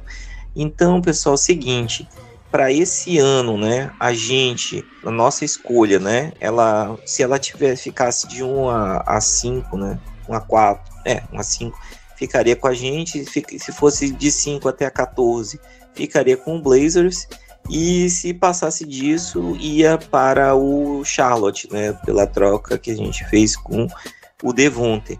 Mas o nosso capital de draft aqui, a gente ainda tem bastante escolhas para esse ano, a gente tem a escolha do Lakers, né, que a princípio é a oitava, mas se a gente tem aí em torno de uns quase 30% aí de chance de, de ser uma escolha top 4, né? Então vamos vamos torcer aí para que essa escolha possa subir. A gente ainda tem a nossa escolha de segundo round e mais uma escolha do Utah de segundo round, né? Então talvez essa nossa escolha de segundo round também possa render algum jogador. Essa do Utah, eu acho que talvez ela seja vendida aí é, mais para frente, né? Então, a nossa situação depois de, de ter fechado né, essa, esse classificado foi que realmente a gente tá, vai ter pelo menos três escolhas para o ano que vem, né? no caso para esse próximo draft. Então a gente vai conseguir aí dar uma reforçada no time, seja por troca, né, desses, desse draft aí, ou seja draftando algum bom talento. Então a gente vai ter tempo aí para dar uma maturada nesses nesses jovens aí que tem que, que podem estar tá saindo para a gente, né?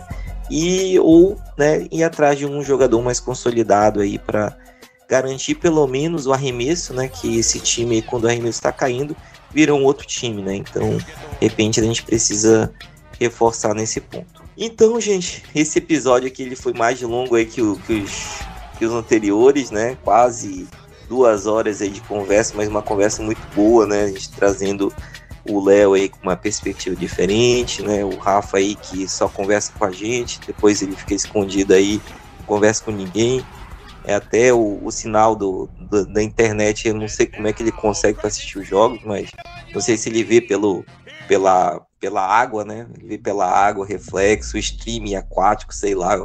Importante que ele acompanha, né? E, e assim, é, foi um papo muito bacana, né? A gente espera aí que no final aí dessa série aí, se a gente avançando, não avançando, a gente faça um grave um, um novo episódio aí, ou para falar da perspectiva, ou para fazer um resumo da, da temporada como um todo, né? E as perspectivas para o ano que vem, né? Com todas essa evolução do time, né? Então, pessoal, é, mais uma vez, né? A pandemia não acabou, a gente está flexibilizando diversas, diversos critérios, né? Até o última, última notícia que o Brasil já vai sair do, da parte de pandemia, né? Dessa emergência, mas os cuidados têm que ser tomados, porque a gente não sabe, né, o que, que pode estar tá acontecendo, pode acontecer com a gente. Então, é, se cuidem, né, tomem vacina que não tomou, procurem cuidar dos seus, né, cuidar da saúde, porque a gente quer que vocês estejam com o máximo de saúde possível para torcer ainda bastante por esse time, né, que saiu da lama, né, do lixo, e agora a gente está mostrando mostrando para a comunidade aí que nosso time aí não, não é uma decepção, né? Então, mais uma vez, agradecer a vocês. É, desculpa aí pelo, pelo tempo, né? Que era para ter saído antes, mas a gente vai se esforçar aí para lançar novos episódios e, dar, e deixar vocês o máximo é, possível informados. Tá bom, gente? Então, muito obrigado e até a próxima. They might bring it in. You took the best punch. It's a 10 point game going in the fourth quarter. Okay? Get your freaking heads up. This is what we live for. This is what we worked hard for. Okay? We ain't giving it up. We are not freaking giving this up. You gotta freaking fight. You gotta fight. Esse podcast faz parte do site Fambonanet. Acesse fambonanet.com.br.